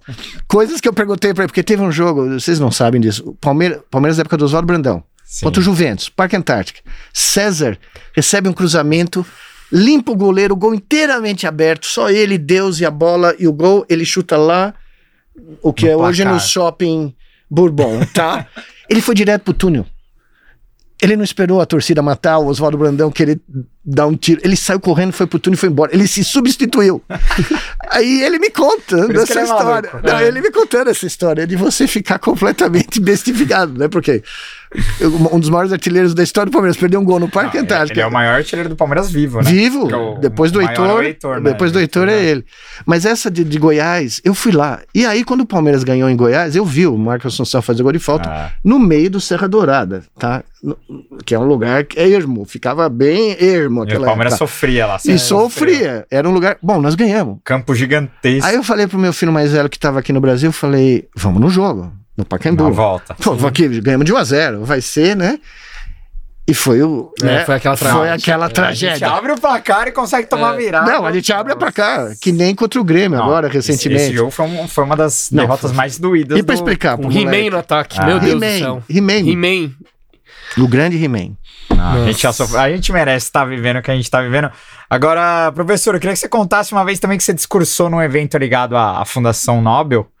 De Palmeiras, parece que na Suécia você. Não, esse foi o maior papelão que eu fiz na minha vida, provavelmente. provavelmente eles nunca mais vão me convidar, né? Tinha o. Quando é que foi isso mesmo? Foi. Nós tínhamos ganho de alguém. É, não, foi a Copa do Brasil. Foi naquela mesma viagem. 2015. Eu tinha ido dos Estados Unidos lá para a Suécia e o Palmeiras tinha ganho do Santos, né? Depois de perder o, o Campeonato. Paulista. É. Não, mas ganhou a Copa do é, Brasil. Perdeu o Paulista e ganhou a Copa do Brasil. E tinha um monte de amigos lá e tinha uma palestra para dar, né? Que era uma das palestras que eu fui convidado na minha carreira. Eu fui três vezes lá, né? No simpósio Nobel eu pus um paletó, porque gravata eu não tenho mais, mas eu pus um paletó para dar. Mas nessa palestra, que era um amigo meu que convidou lá em, em Estocolmo, eu subi no palco com a camisa do Palmeiras, né? Aí os caras olharam Todo mundo mim, engomadinho. Né, todo mundo lá de paletó. Não, porque você tá. Veja, eu posso dizer, esse talvez seja, do ponto de vista tem, científico. Você tem foto disso? Ah, não sei, precisaria falar com meu amigo se ele tirou, Nossa. se ele ficou com tanta vergonha que, né, que ele não fez, mas. Quando eu fui em 2011, que eu dei a palestra no Simpósio Nobel, que é o que você mais almeja como cientista, né? Se você falar, e o simpósio era sobre a área que eu criei, o simpósio era sobre interface aeromática e eu abri o simpósio. Uh, foi uma coisa assim inesquecível, né? Porque só tinha os comitês. Só tinha os três, os membros dos três comitês, física, química e medicina, sentados na audiência. Então eu tô sentado lá, passa todo um filme na sua cabeça. Essa foi minha final do, da, da Libertadores, ah. né? Tô sentado lá, o cara me apresentando, onde eu estudei, lendo lá a Universidade de São Paulo, e eu fiquei imaginando, putz, os caras ouvindo um cara que vai falar que estudou na Universidade de São Paulo. Quando eu cheguei nos Estados Unidos, um cara me perguntou, onde você estudou? Universidade de São Paulo. Ele falou, que parte da Califórnia é isso? falei, é lá mais ao sul, é um, um, pouco mais ao sul, né? Então, imagina você um tá embaixo do México é, ali. você tá em Estocolmo, com o presidente do comitê da, da Fundação Nobel, o chairman dos comitês sentado do meu lado de medicina, né? E o cara lendo o seu currículo e você fala, meu Deus. Tava jogando bola na rua Chanés, em Moema, um pouquinho tempo atrás, né? Aqui onde eu cresci, né? Aí eu, eu, o cara me chama, eu, eu rateei, porque eu estava tão perdido no que eu ia falar, no que como eu ia falar, o cara me chamou, aí o, o presidente do, do comitê de medicina me deu um cotovelado, falou, é você, viu? Eu falei, ah, tá, obrigado. E fui lá, e falei durante uma hora, né? Quando eu desci dali, eu fiquei pensando, tá feito, entendeu? Zerei a vida, né? Não, tá feito, de mais porque, nada. Não, porque você assina um livro e todos os caras que foram convidados para dar palestras desde que a fundação foi criada, você assina um livrinho lá e tem a bandeirinha de onde você veio, né? E você põe teu nome lá. Não tinha do Palmeiras, mas tinha do Brasil. E foi o primeiro brasileiro. Eu não sei com certeza. Eu olhei as páginas, não achei, não achei muito compatriota, mas Aí você vê esse barato, você fala, 40 anos para chegar aqui, né? Nossa. 30, né? Naquela o capeta do palestra, é, Nossa, animal, é. velho. Aí eu, eu, eu decidi lá, só tinha esses caras, então os caras não aplaudem, não é como uma palestra que você dá, né? Porque os caras são todos membros do comitê, eles não podem dar demonstração nenhuma de nada, né? Porque tem gente que vai falar depois de você, né? Aí eu decidi lá, sentei do lado de um amigo chinês meu, de muitos anos, que, tava, que ia falar logo depois, né? Porque é como se fosse uma audição, né? Você está fazendo. Você tá falando pros caras e os caras estão olhando e vê o que, né, que vai, o que, que vai acontecer. Aí o cara falou: E você não falou uma vez de futebol hoje? Porque ele me conhece, né? E, mas foi algo assim. Eu nunca vou esquecer. Né? E na vez anterior, que foi o vestibular para esse dia, eu tava lá com a camisa do Palmeiras, porque afinal de contas, é, né? Animal. É. Em absurdo. Dois... Absurdo, absurdo, absurdo. Em 2010, professora, na gestão Beluso, Sim. É, você visitou o Palmeiras levando um projeto pra base. Isso, foi Explica pra gente. O Filipão, é. Como é que é? O que, que era esse projeto? Não, eu, eu tinha sugerido que, como nós tínhamos feito essa experiência no Rio Grande do Norte, de criar, junto com o Instituto de Ciência, uma, um, um projeto educacional desde a primeira infância para crianças da região do entorno, lá de Macaíba, que fica na Grande Natal, né? Nós. Uh, fomos, eu fui no Palmeiras propor para o Palmeiras criar uma escola. Não deixar os meninos só jogando bola. Porque um em cada mil não. Né? Não vai virar profissional. É, eu... Focar mais na parte da cidadania, Isso, um cidadão, não, não só por futebol, né? Não só futebol, mas mais uma coisa. O meu argumento era: se você desenvolve, do ponto de vista intelectual e psicológico, essas crianças, elas, se se transformar em jogadores de futebol, a capacidade de decisão, poder de decisão, poder de liderança, de aglutinar num time vai ser muito maior. Né? Você vai dar instrumentos, e para aqueles que não vão poder ser jogadores de futebol, você vai dar uma vida. E seria seriam crianças que estudaram numa escola do Palmeiras. Então o Palmeiras estaria fazendo um serviço para a comunidade, não só para a parte esportiva, mas para uh, contribuindo para a cidadania do ah. país, né? E evidente que o professor Beluso era todo favorável, mas ele tinha acabado de sair, se eu não me engano. Era na transição. Era na transição. Tirone, né? É. E o, o, Filipão, ele gostou da ideia. Eu senti que ele gostou da ideia, mas não era uma coisa que, né, faz parte do futebol. Não era uma acho coisa. Que ali que... naquele momento o Palmeiras precisava de tanto. Precisava é. melhorar na, como estrutura de. Talvez hoje. Talvez seria hoje, muito mais fácil mas eu acho que essa ideia, andar. eu não tive tempo de perseguir essa ideia, mas essa ideia uh, serviria de, de uma. Hoje, de uma âncora social. Né, do Palmeiras, que permitiria que um, um grande número de crianças tivessem uma educação de altíssimo nível e quem quisesse ser jogador de futebol fosse jogador de futebol. O resultado que nós tivemos no Rio Grande do Norte e, e depois foi replicado na Bahia, agora está acontecendo no Maranhão, é, é explosivo. Eu encontrei crianças que estudaram nas nossas escolas fazendo doutorado fora do Brasil, ou indo ah. estudar fora do Brasil, onde eu estava dando uma aula. Aliás, uma das experiências mais emocionantes que eu tive, não com estudantes da, da nossa escola, mas eu um dia fui dar uma aula na Harvard e a primeira fila inteira do auditório eram de estudantes brasileiros de várias áreas que estavam estudando na Harvard, que vieram do programa Ciências Sem Fronteira do Brasil. Quando eu terminei, veio um moleque do Acre que tava fazendo astrofísica na Harvard. Caralho. Aí eu falei, pô, eu vivi para ver um barato desses, né? Um moleque que cresceu na floresta amazônica, assistindo uma aula de neurociência, fazendo doutorado de astronomia. Em né? Harvard, Em né? Harvard. Então, quer dizer, o talento humano, ele, ah. não há dúvida que ele existe e ele é gigantesco, né? A gente só não oferece essas as oportunidades. A né? condição, né? Tem que... Ah, é, é o que eu sempre falo. O Brasil tá cheio de Santos Dumont eles só não têm aeroporto para o cara decolar. Né? Porque se você construir aeroportos pelo Brasil todo, o que eu vi nas minhas você andanças. como o povo é criativo, Nossa. né? O brasileiro é. Nossa. Não, e veja o que, eu, o que o John Champion falou, né? O primeiro dia que eu cheguei lá, ele falou para mim: não, não precisa fazer esse barato, não, porque é só no Brasil que tem dificuldade. Um ano depois eu tinha economizado 40 mil dólares pro cara, o cara continua fazendo. E virou política do laboratório. Não, ninguém.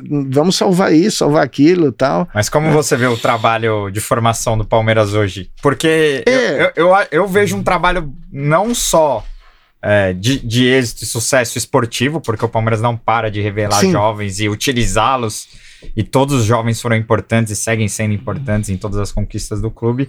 Mas eu vejo um trabalho, principalmente do, do João Paulo Sampaio, é, o Palmeiras faz um trabalho muito legal. Não sei se você acompanha. Eu não acompanho. O Palmeiras muito. vai jogar em algumas favelas direto. Isso. Busca, busca mas alguns moleques das. não, acho que isso é sensacional. Tá ligado? Eu, eu acho isso muito foda. Não, não, né? isso é muito bacana, mas eu acho que nós tínhamos que transformar o futebol num. Como a ciência. O lema do nosso instituto, que aliás vai completar 18 anos daqui uma semana. A maioridade do nosso projeto, né? Vai fazer 18 anos agora, dia 17 de abril. Uh, o lema é ciência como agente de transformação social. A ciência é muito mais do que tecnologia, muito mais do que descobertas. A ciência existe como um processo de evolução da mente humana, né, para melhorar a qualidade de vida da humanidade. É o único fim da ciência. Ah. Hoje em dia virou outra coisa, mas eu virei cientista porque eu fui educado por pessoas, né, minha mãe, tio Dema, humanistas, pessoas que viam na, no, no, ser humano o objetivo de qualquer atividade humana, a melhoria da Sim. qualidade de vida, da, da, da, do pensamento humano, né? E a ciência tem um poder tremendo de fazer isso. Mas o futebol. O esporte ele, também, Ele né? galvaniza ah, o mundo, né? Sim, sim. Por isso que nós fizemos uma demonstração na Copa do Mundo. Foi uma das coisas mais malucas que é. eu fiz. Vamos mostrar aqui. É, inclusive, estava na pauta aqui, mas eu queria continuar nesse sim. assunto da base, porque muito se critica é, o trabalho do Abel, é, porque o Palmeiras hum, deixou é, algumas crias e algumas, base, é, algumas crias da base que tinham um potencial absurdo se perderem por algum motivo. O Patrick de Paulo, o Renan, o próprio Gabriel Menino. E, e muito se colocou na conta do clube também, porque é, não dá para colocar só na conta dos, dos moleques se é. perderem, né? Vamos dizer sei. assim. Mas, mas assim, eu, eu vejo que. E o Abel fala isso, né? A partir do momento que eles sobem, ninguém é mais cria. Todo mundo aqui é profissional. Sim. Eu li o livro do. Terminei de ler o livro dele em três dias, né? Uh, para pra pensar, daqui a. Ah, não, não, não sei, 20 anos, 30, os caras vão rever a escalação do Palmeiras no jogo em Buenos Aires com o River Plate. E vão ver que o meio de campo do Palmeiras tinha três, né, era, tinha três moleques que provavelmente nem sabem, nem sabiam direito onde Buenos Aires ficava. Né? Era o primeiro ano deles como profissional. Primeiro ano como profissional, primeiro ano do Abel, primeira eh, né, jogo Ah, tinha chegado Pra valer. meses. Pra valer. uma semifinal de Libertadores, um cara que não tinha título nenhum, e o cara me põe os três pra jogar. E foi um dos jogos mais Emblemáticos Não, da história do Não, clube. esse talvez. jogo, esse é desses jogos, esse e o de domingo, e o de 93 e o de 74. Eu tô escrevendo um livro de ficção científica, e um dos capítulos começa daqui a 20 anos, os caras indo no Allianz Parque assistir um derby, né? Palmeiras e Corinthians. Ah, E o cara, que é um matemático, que é um dos heróis do filme, tá contando pra neurocientista o que é um derby, né? E ele conta, né? 74, 93, 2020, né? 2000 também. É, dois, é 2000, exato, né? É. da Libertadores e tal. E quando eu tava escrevendo isso, é um livro de ficção, mas eu tava pensando, os jogos que nós vimos nos últimos dois anos, essa é a quarta academia. Eu já falei, ninguém, Ah, ninguém te- quer minha. Eu ia te perguntar isso. É, nós tivemos duas que eu vi, né, vi pessoalmente. Tivemos a terceira dos anos 90, que eu infelizmente Parmalat, não vi, né? era Parmalat, que foi de 92 até a Libertadores, um Ah, pouco depois. 99. É, é. E nós estamos vendo a quarta. Só que essa quarta, por causa da, como o, o- o grande português gosta de falar, da densidade competitiva, nós temos tantos torneios ocorrendo, muito mais do que ocorriam naquela Sim. época, e o fato de que se ganhou tanto em tão pouco tempo, ela vai obliterar a mensagem. a- Ah, a- pra mim é a, ma- a- né? é a era mais vitoriosa do- da história do se clube. o nosso querido teve. Abel. Eu, não- eu vou bater na madeira aqui pra não zicar, né? Mas se o cara ganha mais alguma coisa esse ano de vulto, ele quer ganhar o brasileiro. Eu tenho certeza que ele quer ganhar o Você acha que ele brasileiro. vai mais pro brasileiro Não, do que eu, pra eu tenho certeza que o Abel é o tipo de cara, porque o esporte é muito parecido com ciência. O tipo de competitividade que eu vejo no, no Abel, eu conheço muito particularmente, entendeu? Esse grau de competitividade pro bem, né? Não pro mal Sim, sim, sim. é muito conhecido no nosso mundo científico. Por incrível- as pessoas não sabem, mas a, a- a- as, o grau de competitividade para você ser o cara que pela primeira vez viu alguma coisa que ninguém nunca viu é difícil de descrever. Mas o Abel é o seguinte: ele queria a Recopa porque ele perdeu a Recopa. Ele queria o Paulista porque ele perdeu o Paulista. E ele quer ganhar o brasileiro para dizer que ele ganhou todos os torneios que existem Será que vale, desse lado vale pro Mundial isso hemisfério. também? Não tenho a menor dúvida. Ele quer voltar pro. Bom, eu tava na beirada do campo, né? Eu tava do lado. Uma hora, na hora do Veiga, eu tava rente ao campo, na final, né? O Veiga vai cobrar o pênalti. Eu tava, né, me comportando. Aí eu falei, não, não dá. Eu ajoelhei, fui na grade, pus a cabeça na grade, né? Fechei o olho. É Aí um policial, um policial do Emirados Árabes, que são muito educados, eu fiquei até completamente besta, né? O cara vem, vem do meu lado, assim, um metro. Eu tava de máscara, tudo, né? PFE2, tudo. O cara vem do meu lado, o senhor está bem? eu falei, não, já aconteceu várias vezes e eu sempre sobrevivi. Quando o gol ocorre, que eu não vi, eu só fui ver no, no, No telão no depois. telão, Uhum. porque eu fechei o olho e não aguentei, né? Quando o gol ocorre, como neurocientista, eu falei, não, eu tenho que desfrutar desse momento sem ver nada, eu só vou ouvir. É porque se perdesse o pênalti, Sim, você Né? ouvir a torcida gritando. foi uma das experiências mais absurdas. É como se você fosse cego, né? Você tivesse um sistema auditivo extremamente sensível e você sentisse a vibração do estádio gerada pela voz de 20 mil palmeirenses do outro lado do planeta. Nossa. Foi sinistro. Foi sinistro. Foi sinistro. Foi, Foi, foi. sinistro. E o primeiro jogo também, mas Não, esse o primeiro gol, foi absurdo também. é. esse gol, porque era final, porque era o Rafael Veiga cobrando um pênalti. Nunca tinha perdido. Nunca tinha perdido. ele vai perder o Não, primeiro e o pessoal, no Mundial? E os palmeirenses atrás de mim. Vai ser o primeiro que ele vai perder. Não, eu falei, pô, eu tô no meio muito, dos é, palmeirenses. eu tô no lugar certo, porque os caras já estão chorando. Os- não, não, os. E outra coisa foi o gol do Dudu. No primeiro jogo, primeiro contra os egípcios, né? Porque É. nós fomos chegando no estádio e eu fui falando assim: hum, acho que vai lotar. Mas cadê a torcida do Egito? Porque a semana inteira em. Não, no primeiro jogo eles. Não, não, mas a semana inteira na televisão de Dubai, três horas de voo, os egípcios vão encher o estádio, os egípcios vão tomar conta. E eu lá olhando, e cadê o, cadê o faraó? Cadê, né, o, os, né? Não tinha ninguém. E eles iam chegando, olhando pra nós. Aliás, eu fiquei com medo de algum de nós. Eu, vou admitir, porque eu tava no meio da mancha, né? Sem querer, eu tava no meio da. Aí um, tinha uns caras né, tossindo em mim atrás. Aí eu virei de máscara, né? Imagina Antônio É, Não, é, No que- é, meio é, da pandemia, os é, caras é é, que, é que na semi era todo mundo junto. Ah. todo mundo junto. Não tinha. Não, ele lembrava muito o antigo palestra. Lembrava estádio, né? idêntico muito. curva. É. a, A curva, curva, do né? palestra. Só onde eu- faltava o jardim suspenso, Isso, né? onde eu sentei muito tempo embaixo do, do placar antigo, né? Muito. Aí o cara começou a tossir em mim. Eu falei, meu amigo, nós estamos no mesmo time. Tem condição de você não tossir em mim? Aí ele falou, não, ele me reconheceu, né? Ele falou, oh, me desculpe, sou eu cientista. Eu falei, é, sou eu. Eu falei, meu Deus, o que eu tô fazendo? É, ficou completamente sem, sem graça tal. Mas, bom, naque, no momento do gol do Veiga, aí todo mundo não perdeu o jogo, perdeu- não fez a menor diferença. Ah, Não é isso que eu gostaria de deixar Não, bem foi o claro. primeiro- foi o primeiro gol de um sul-americano desde Isso, 2012. não, não, mas não é E o mais- primeiro que empata Não, é o mais jogo. do que isso, é muito mais do que isso. Você tava. Eu viajei o mundo inteiro, eu conheço o mundo de trás pra frente, tenho história pra contar e tudo lá, mas eu nunca tinha ido pra Abu Dhabi. Tá? Eu tava no meio de Abu Dhabi, num estádio tomado por uma torcida que veio da América do Sul. É. Completamente tomado. A FIFA tava distribuindo bandeirinha do Chelsea pros árabes que, né, que Pra moram. Pra ver se dava uma né? equilibrada. De graça, o cara entrava de graça, porque ficou tão feia a coisa. Não tinha um inglês, eu não vi um inglês. Tinha um, dois, mas, né? De repente o cara faz o gol e você para pra pensar, eu vivi isso, entendeu? Eu- Muito sinistro, né? muito. Era como tá no Maracanã, Não, um- uma, em 51, vendo o Liminha fazer o gol. Eu não vivi isso, meu tio não viveu isso. Né? E é outra coisa que eu gosto de dizer nos grupos de palmeirense e não palmeirense que eu frequento. O pessoal, não, não tem mundial, não tem mundial. Fala, veja bem, pessoal. O Brasil tinha perdido uma Copa do Mundo em 1950 que afetou a autoestima desse país de uma maneira que nenhuma guerra afetaria.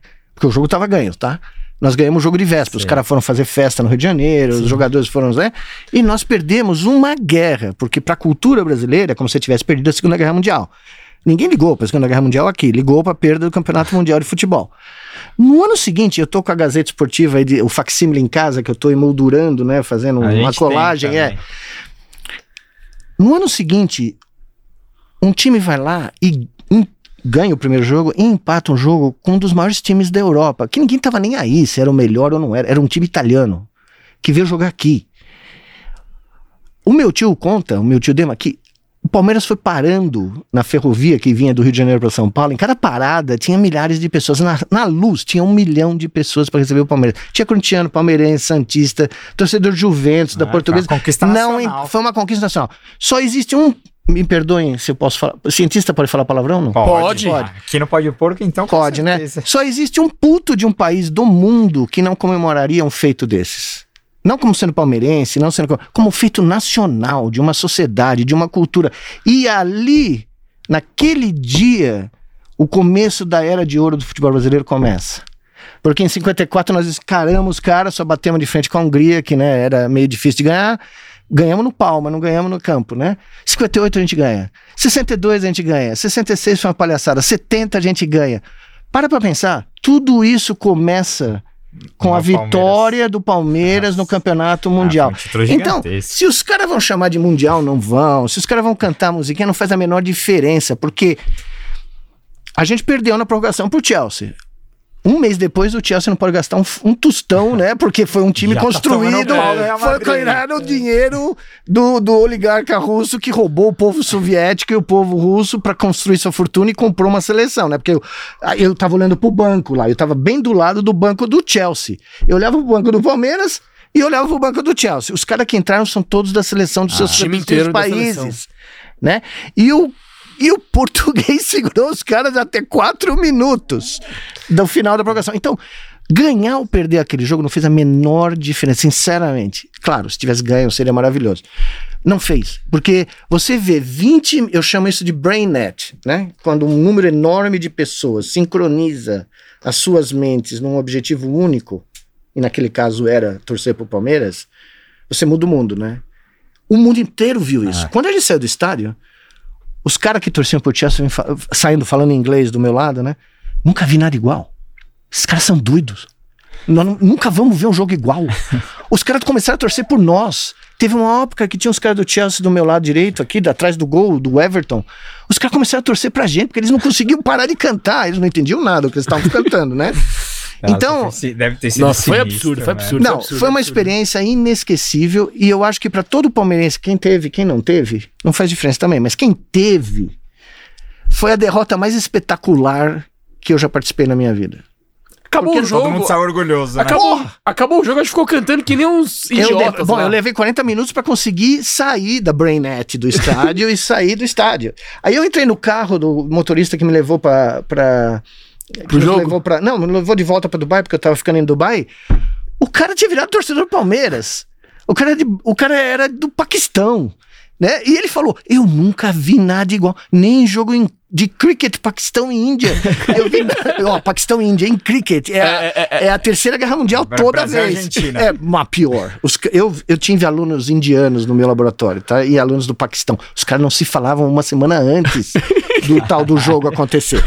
Eu tinha que separar o povo, porque tinha medo que ia ter morte ali, né? E é o jogo que a gente joga na rua, é o taco, né? É, É o taco, é, é. Eu falava pros caras, pelo amor de Deus, vocês estão brigando por um joguinho de criança. Não, você vai É, falar cê- isso pros caras, os caras te ficam matam. loucos. Eu falei, você quer brigar? Briga por um jogo de gente grande, né? Futebol, mas isso aqui.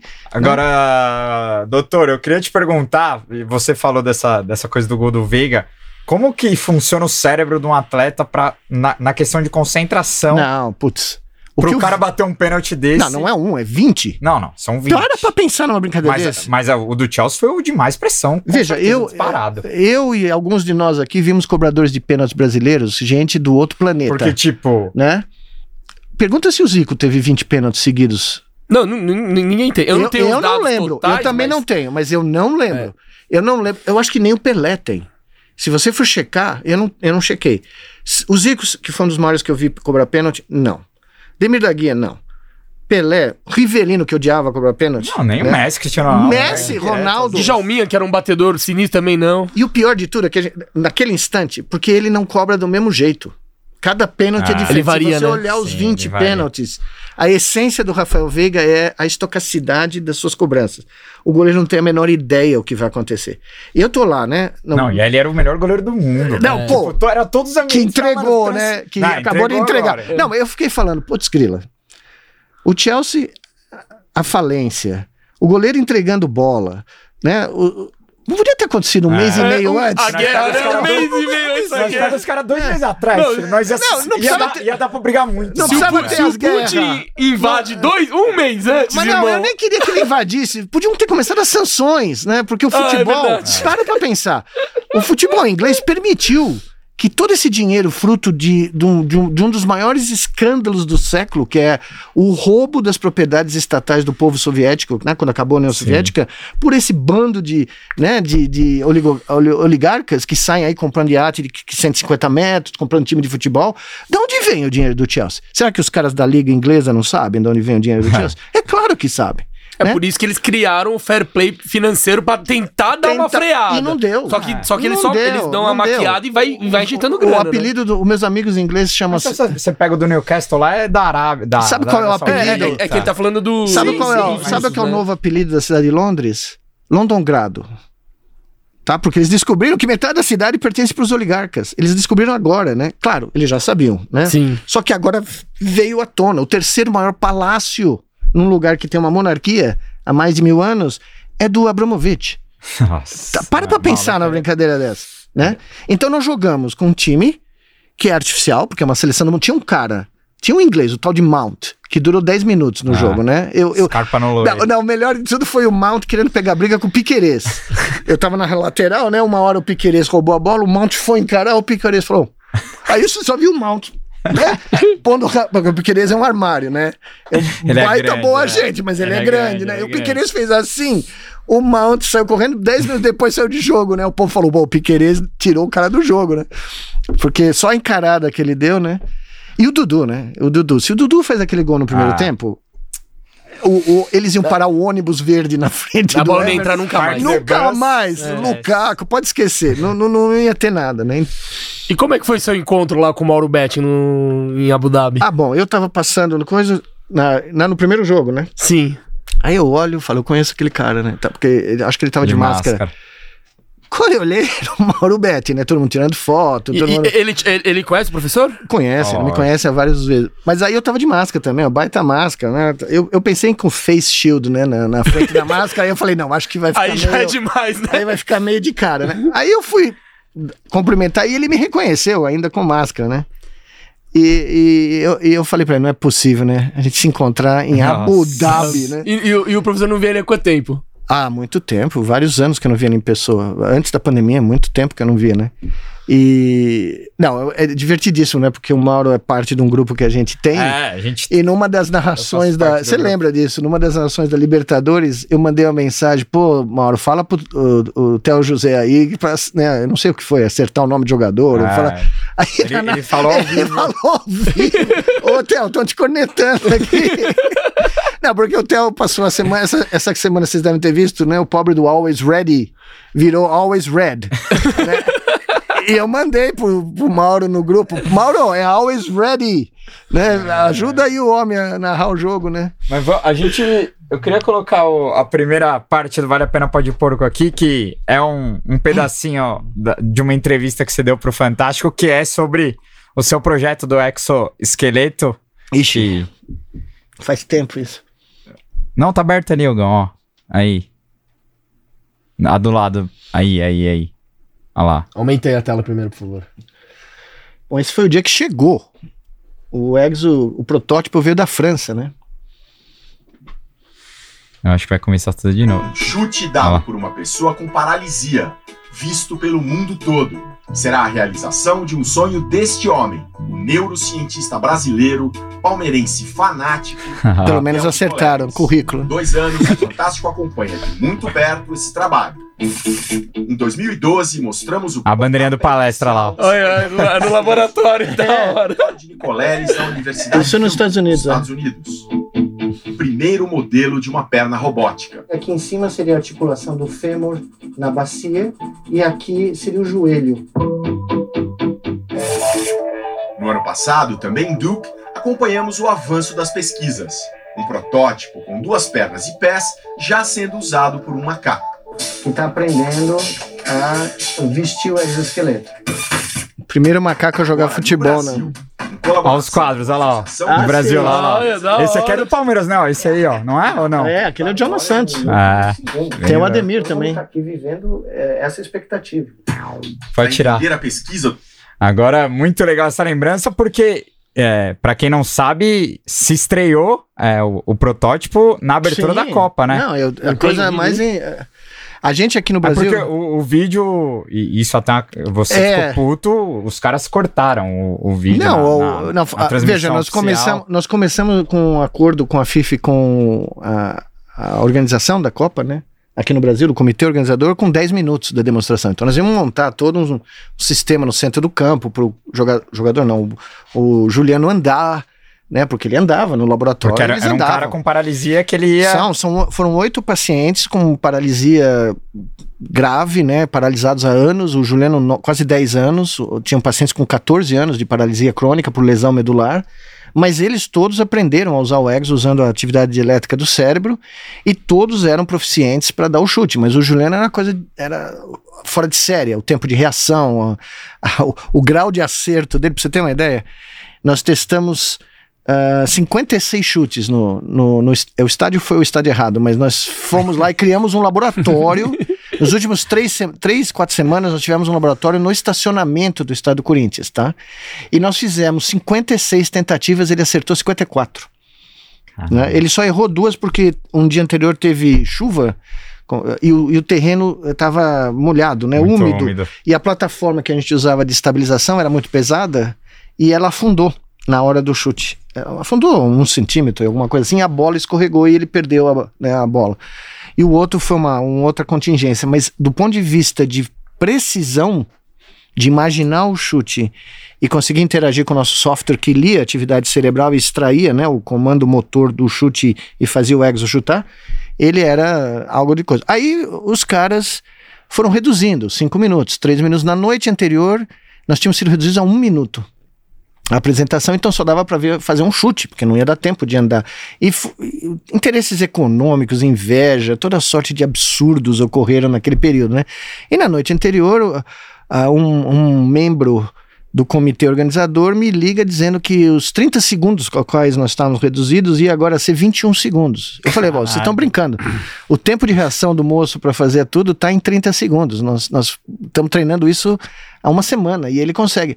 Naquela tarde, no começo de noite, eu fui pro Juliano e falei, Juliano, nós vamos ter que reduzir 8 segundos disso. Ele falou, pô, mas eu tô no, tô no meu limite, né? Tô- eu falei, não, nós vamos ter que fazer. E ele fez. Foi algo, né? Foi algo, pra você ter uma ideia, Mas, cara, sou. Anos, não, anos depois, 2000 e, absurdo. é, 2000, eu tava na China, em Pequim, a TV pública chinesa me convidou para dar uma aula pro país. Então imagina você tá dando uma aula na TV pública, que é vista pelo país inteiro, numa tarde, era 12 de junho. Eu tinha esquecido, porque o fuso, toda essa confusão. Os caras me fizeram uma homenagem ao vivo na TV chinesa, me entregaram uma placa com comemorativa, né? É, foi, isso foi 2017, se eu não me engano. E ao mesmo tempo me deram o gráfico da audiência mundial do chute. Então tinha lá a cerimônia que ninguém vê, né? A abertura, o chute. Uh, 1,2 bilhões de pessoas viram aquele chute. Caralho. Nossa. E a televisão chinesa, ah, como se diz, quantificou a audiência, né? Isso que os caras cortaram em segundos. Não, né, eles cortaram, eles era pra- mostraram 10 segundos, 15 segundos Ah. aqui no Brasil, mas fora do Brasil Ah, teve países onde mostrou tudo. tá? entendi. Então, pra você ter uma ideia, ah, em 2018 eu tô em Brisbane, no sul da Austrália. Fui ver lá uma montanha para ver o mar, na volta era, era o spring break do país e tinha umas crianças, uns alunos de escola voltando a pé e começou a chover. E a- o professor que estava me dando a carona, professor, aliás, falou: Mas você se incomoda se eu der uma carona para uns três meninos aí, porque tá muita chuva? Eu fiquei com dó. Eu falei: Não, imagine. Ela pôs os três moleques e fomos dirigindo a montanha abaixo, né? Para eles não escaparem do toró. Aí ela vira: Vocês gostaram da Copa do Mundo? Da Austrália? Eh, Do Brasil, onde a Austrália jogou? Ele falou: Oh, claro, a Austrália jogou muito bem. Brigou com a Espanha de igual para igual, tal, tal. Mas o que, que vocês mais gostaram? Aí um menino atrás, estava totalmente molhado, né? Vira e fala: Aí eu gostei daquele robô dando aquele chute na Não, eu achei que abertura. falar o gol do Carry. o É, eu né? também, né? Aí, o, aí a, a professora vira pro moleque e fala: Pô, o cara que bolou tá aqui. Nossa. Meu! Isso é High School Student do sul da Austrália. Nós tivemos que parar o carro no meio do Toró, na descida da montanha, pros moleques saírem do carro pra gente tirar uma foto, pra telefonar pra mãe, pra mandar pra mãe, pro cara falou que tava do lado do cara que deu o chute na Copa do Mundo. Quer dizer, se teve um moleque na Austrália vendo isso, teve um moleque no, sei lá, né, no meio do Irã, no meio da Coreia, no meio do Brasil, e o número de cartas, e-mails, postagens do Facebook, o, o filme do chute. Dois anos depois nós publicamos o trabalho num dos revistas da Nature, que foi o trabalho mais visto da história do Brasil. O científico Caralho. mais visto. 92 milhões de pessoas viram o nosso filme. O filme que mostra os pacientes se recuperando, porque não foi só o chute. Eles recuperaram movimentos próprios, sem o exo. Caralho. Teve paciente que saiu andando, com uma cadeirinha, isso? aqueles andadores. Nossa, arrepia, usa. mano. Arrepia, É. velho. Imagina você tá 10 anos numa cadeira de roda Certo. e de repente você começa a andar no laboratório sem o exo, tá? Porque a recuperação neurológica que desencadeou o treinamento foi, né? Pois bem, nós ganhamos um filme de festi o, o prêmio na Califórnia do, do que é o Oscar do do, do sempre Documentário é muito- científico. É muito mais valorizado lá fora do que aqui. muito né? mais. Não, aqui os caras reclamaram da roupa. Os caras reclamaram que foi muito curto. Aí eu falava para certos jornalistas, "Mo- moçada, não- eu não decidi isso. Veio de cima, né? Veio de cima. Foi a FIFA que aprontou. A FIFA não me deu o filme. A FIFA não me liberou o copyright do chute oficial. Nossa, não é possível. Para mim, ou para nossa equipe, nós não temos copyright do filme porque a FIFA não permitiu. A FIFA tem Nossa. behind the scenes é, feitos, né, dias anteriores pela TV FIFA, coisas espetaculares. Eles puseram numa gaveta lá e sumiu. Sumiu do. Mas o do- professor já tentou reivindicar esse, esse já material, ou não? tentei. Pô, o presidente da Federação Americana de Futebol um dia veio pra mim, porque eu contei essa história numa palestra e ele tava lá e falou: Não, eu vou, eu vou no conselho da FIFA conseguir isso pra você. E não conseguiu. Nossa. Por quê? O que, que, que eles alegam pra não liberar? Eu não tenho a menor ideia. Não tenho a menor. Nunca soube o que aconteceu, mas tinha dentro do comitê brasileiro, né, aqui, gente que não queria que a gente fizesse. Eu vi toda sorte de barbaridade, que a gente tava roubando tempo de patrocinadores, porque a gente Meu não, não pagou céu. ter o tempo da demonstração. Mas vocês foram convidados pra ir lá, pra, Bom, pra mostrar. não, eu tive a ideia e fui lá né, com a cara de pau e falei, e eles aceitaram. O, o então francês lá, que era o, o secretário-geral da FIFA viu um dos chutes no, no, no Itaquerão e ficou tão pasmo. Ele falou: não, não, tá aprovado. Eu não sei como isso funciona, não tenho a menor ideia, mas vamos fazer. Só que, né?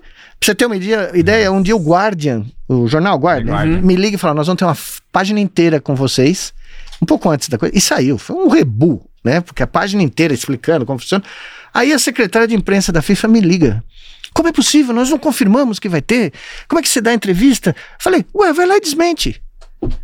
Vai lá e desmente. Liga pro guardia e fala que não vai ter. Vamos ver o que acontece. Vai lá. Esse era o grau de bullying Nossa. que a gente sofreu. Os caras jogando contra Sabe? pesado. Não, a mulher me liga e fala: Não, você falou, porque nós não confirmamos oficialmente. Ué, vai lá e desmente. Vamos lá. Aí eles vão ligar pra mim. Aí eu vou mostrar todos os e-mails aqui, ó. Tenho tudo aqui: WhatsApp, e-mail, o que for. Não desmentiu, né? Mas sabotaram. Não, não, não permitiram que a gente. Agora, imagine se fosse nos Estados Unidos. Nossa, ia ser um Ou alvoroço. na Coreia. Não, na Ou Coreia. na China, É. os caras iam criar toda uma atmosfera. Um enredo né? Um ali. enredo, né? Teve um cara nos Estados Unidos que chegou pra mim, vamos fazer no Super Bowl. Falei, não, já, já fiz uma vez. Não, Quase morri. professor, que... Traumatizou, É, não, traumatizou. Eu falei, se os, não, o pior que eu virei pra eles, falei, se os Eagles foram pro Super Bowl Aí eu. e ganharem, e o ganhou, né? É, ganhou. Mas não deu, não deu. Mas eu, Não, te- convidaram pro Super Bowl, então. não, gente que queria organizar, né? Eu Ah. nunca cheguei a negociar com a NFL, nada disso, mas o pessoal ficou totalmente maluco, né? E o mais bonito era onde eu ia, esses anos todos, faz oito anos, vai fazer oito anos, onde eu fui no mundo. Eu fui dar uma aula um mês depois, essa é a coisa mais emocionante. Um mês depois da qual eu fui dar uma aula em Trinidad Tobago, Caralho. Port Spain, tá? Metade, eu não, vocês não sabem disso porque eu não sabia, eu acho que ninguém sabe. Metade Trinidad vem da Índia, tá? E metade é africano. E misturou o povo lá. Então imagina um lugar que misturou a cultura Ah. hindu, indiana, perdão, e cultura caribenha africana, né? Os caras adoram tudo que é futebol. Bom, vou dar uma aula na universidade. Num, como qualquer aula que eu dei na minha carreira toda, né? Eu chego lá, vou entrando na universidade, tem uma multidão em volta do auditório que não consegue entrar. Os caras projetaram minha aula na parede de um prédio, fora do, do auditório, pro povo que foi. Caralho. O povo da Tipo, cidade. chegou o Papa, é tipo Não, isso. não. né? Eles queriam ver o negócio do futebol, eles queriam ver o negócio do ex. E quando eu mostro, imagina um barato desse, eu tô lá dentro, um mês depois da Copa, com tudo que eu apanhei aqui na imprensa de São Paulo, né, falando que é desperdício. Imagine gastar dinheiro para fazer paraplégico andar. Eu ouvi isso. Meu Deus Tá? do céu. Eu ouvi isso. O primeira Olha, tecnologia, É duro. a primeira tecnologia assistiva que não só fez alguém andar com o controle direto do cérebro, não vou precisar falar mais nada, né? Flash Gordon na minha infância falaria alguma coisa, mas não vou falar nada agora. No Brasil, tá?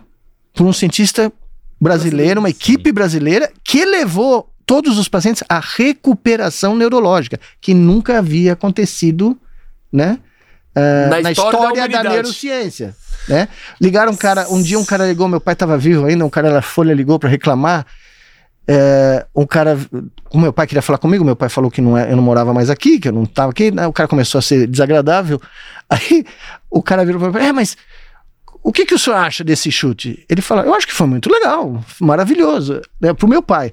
Aí o cara falou, "Ih, mas quem é o competidor do seu filho? Aí meu pai parou e falou, é, tem um cara, chamava Jesus Cristo. Aí o jornalista desistiu de entrevistar meu pai, né? Porque meu pai tava tirando sarro do cara, né? Mas, a- mas você ver a que ponto, os caras ligando na casa dos meus pais pra tentar absurdo, buscar alguma, né? É verdade que na noite anterior eu fui jantar, na, na noite, duas noites antes fui jantar na casa da Dona Giselda com meu pai. Dona Giselda preparou meu macarrão favorito, preparou não, encomendou, né? Porque cozinhar não é com ela. Filé parmegiana, macarrão, tô lá comendo, né? Morto, dormi uma semana. Dona Gisela falando, é, meu filho, é bom funcionar esse negócio daqui a dois dias, né? Falei, por que, Dona Gisela? Falou, é, porque se não funcionar, nem mamãe te salva. esse, esse é um apoio maternal, né? Mas funcionou, né? E, e funcionou, e, e veja, eu vou guardar isso pro resto da história. Quando o Santos Dumont voou, dia 19 de outubro de 1901, com o balão Brasil 6 em torno da Torre Eiffel, tinha um milhão de parisienses observando. Não tinha televisão, né? Não tinha nada. Quando o grande Neil Armstrong, no dia do aniversário do Santos Dumont de nascimento, 20 de julho de 69, pousou na Lua, Lua. 450 milhões de seres humanos viram pela televisão, inclusive eu, o pouso na Lua. A nossa pequena demonstração no estádio errado, em São Paulo, numa abertura da Copa do Mundo, 1,2 bilhões de pessoas viram. provavelmente a demonstração científica mais vista na história, ao vivo. E, e tinha 1.800 componentes no Exo. Um falhou, esquece. E os caras da FIFA disseram: você tem uma chance. Se não funcionar, nós não vamos dar um repeteco. Exato. Para ser bem explicitamente científico aqui, né? Ah, se chovesse, se o vento aumentasse acima de um certo valor, o Exo, não- o Exo resistia a uma ventania razoável, mas acima de um certo valor, não podia fazer o chute, porque eles não permitiram que a gente montasse a Ah, proteção. de proteção. Porque a gente falou, a gente não vai fazer o cara andar num campo sem uma proteção. O Exo tem 200 giroscópios, a chance de Nossa. cair é mínima. Mas nós não vamos permitir que o cara ande sem, né, aquela grade que você faz que é protocolo internacional. Ah, não, não pode montar porque vai estragar a abertura da Copa. Então, né? Então nós estávamos do lado do cara e os caras reclamaram que a gente estava do lado do cara. Eu falei, você tá brincando? é, um, um- é um troço experimental. É a fronteira da fronteira da ciência. Você acha que eu vou deixar o cara lá sem ter duas pessoas do lado se acontece alguma coisa, né? Não aconteceu, foi tudo direito e tal. Só que a gente é igual ao Mundial do Palmeiras. A gente não consegue celebrar o nosso próprio sucesso. Esse é o grande estigma da cultura brasileira. O Tom Jobim falava isso. Sucesso no Brasil é um crime hediondo É foda, velho. né? Então você cruzar a linha do difícil. imaginável, você chegar próximo do impossível sendo brasileiro, fora daqui é celebrado. No Brasil, você se sente acuado. Eu passei anos eh, não querendo falar com a imprensa do Brasil, porque era pra ser o era contrário. pra ser o contrário, né? Aí saiu o trabalho na Até o Palmeiras né? já Abel Ferreira é um pouco isso, né? A- Os argentinos Pelo falam que é o amor time de mais Deus. copeiro do universo. E Isso. aqui dentro a gente fala que Você imagina o Abel? falta de repertório. Você já No- imagina o Abel? O Abel no, no CT, Porra. morando no CT, liga a televisão e vem os caras falando, mas ele só ganhou duas Libertadores, só ganhou a Copa do Brasil. retranqueiro. ele, o cara é retranqueiro, o cara só joga na defesa. Você imaginou o coitado do Abel? Dá Eu- dó, um dia eu velho. quero conversar com o Abel pra contar sobre o que eu penso do que a neurociência pode fazer no esporte de alto rendimento. É, eu ia né? te perguntar isso. O que, porque você participa de um. O Palmeiras fez um, um simpósio de ciência em 2015. Ah, né? essa Com foi o Nobre, Na época do Nobre, você É, participa. Participei. E eu queria te perguntar. Eu abri que o, que vo- simpósio. O é. que, que você acha que a ciência pode. Porque, Não. porque eu vejo que o trabalho do Abel tem muito da ciência, tá?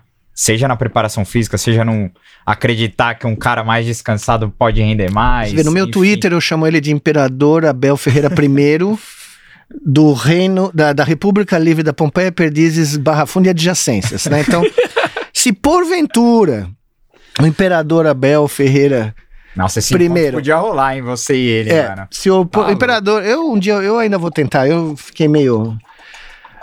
Porque eu mencionei pro Gagliotti, né? Antes do Abel chegar, eu falei, Gagliotti, eu estudo como cérebros sincronizam em grupamentos sociais para realizar tarefas sociais grupais, né? Por exemplo, times de futebol. E eu tenho uma teoria de como você melhora a sincronia desses cérebros quando eles fazem parte de um grupo social, que é a história da humanidade, né? Mas agora a gente descobriu formas, eh, combinando realidade virtual, robótica e outras coisas que eu fiz né, na, na- na- Copa do Sim. Mundo, que nos nossos estudos com primatas funciona. A gente consegue aumentar a coesão social do- dos grupos de primatas. A gente viu isso acontecer.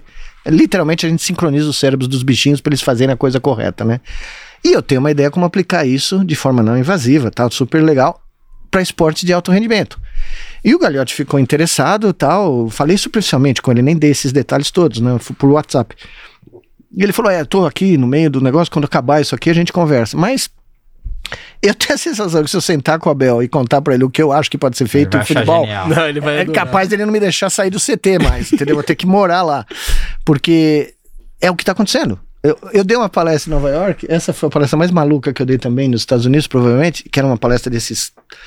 É como se fosse o fórum lá de Davos, mas feito em Nova York. Então vai todo, né, cantor. eu- eu- depois de mim foi o Bill Clinton, pra você ter uma ideia que falou.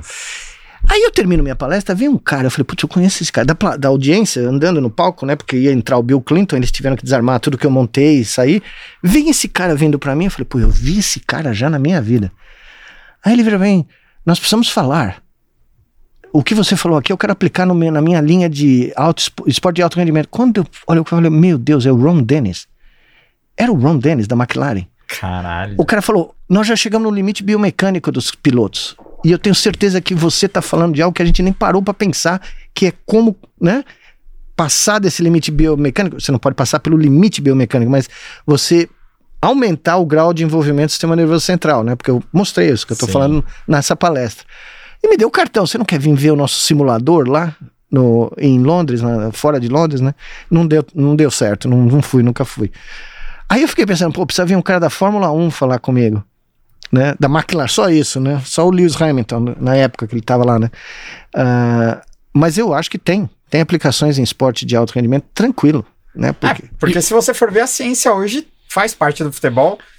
E, e eu acho que Mas é uma muita gente ciência. confunde ciência com tecnologia. Porque, por Isso. exemplo, VAR, a Isso. linha, aquela linha do gol que a bola com o chip, por exemplo. Mas quando eu li o livro do Abel, eu a achei muito interessante, porque quem escreveu o livro, pare- aparentemente, é o Thiago. Thiago. Sim. né?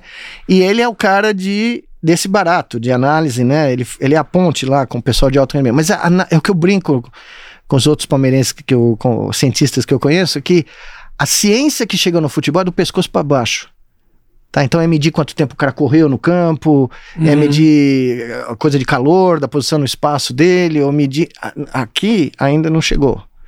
Tá? E a gente sabe como pode chegar, entendeu? Caraca. Então é possível que um dia desses vocês abram a televisão, assistindo Você aí. conseguiria transformar o Rony num, Não, não. num frio e Não, não, calculista não, aí, na aí, não, não, aí, aí, Aí aí, é nós tam- as né? leis da física não podem ser né, contornadas, mas um dia desses podem ligar a televisão num canal aqui que tem no Brasil, que passa a Liga Espanhola, e de repente vocês vão ver o time do Barcelona usando uns negócios diferentes, fazendo um treino diferente, vai saber, né?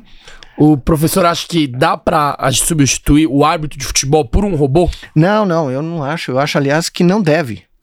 Eu, eu sou contra essa Pra tendência. tentar diminuir os Isso, erros dele? é. não, não. Eu acho que tem coisas que são facílimas de fazer com muito pouco. O VAR tá muito mal, muito mal- sendo muito mal usado aqui no Brasil. É, o problema, o problema É. não é o VAR, o problema é o brasileiro. É, não, mas é, é a é o- pessoa que não- utiliza a tecnologia. Isso, no Premier League, isso. pra mim, o VAR é perfeito. É, exato, mas uma comentarista, Marília, da, acho que é da Band News, Band Marília Esporte, Ruiz. Marília Ruiz, falou uma coisa perfeita três ou quatro dias atrás. Ela falou: o problema não é a tecnologia, mesmo porque a tecnologia não substitui a gente, tá?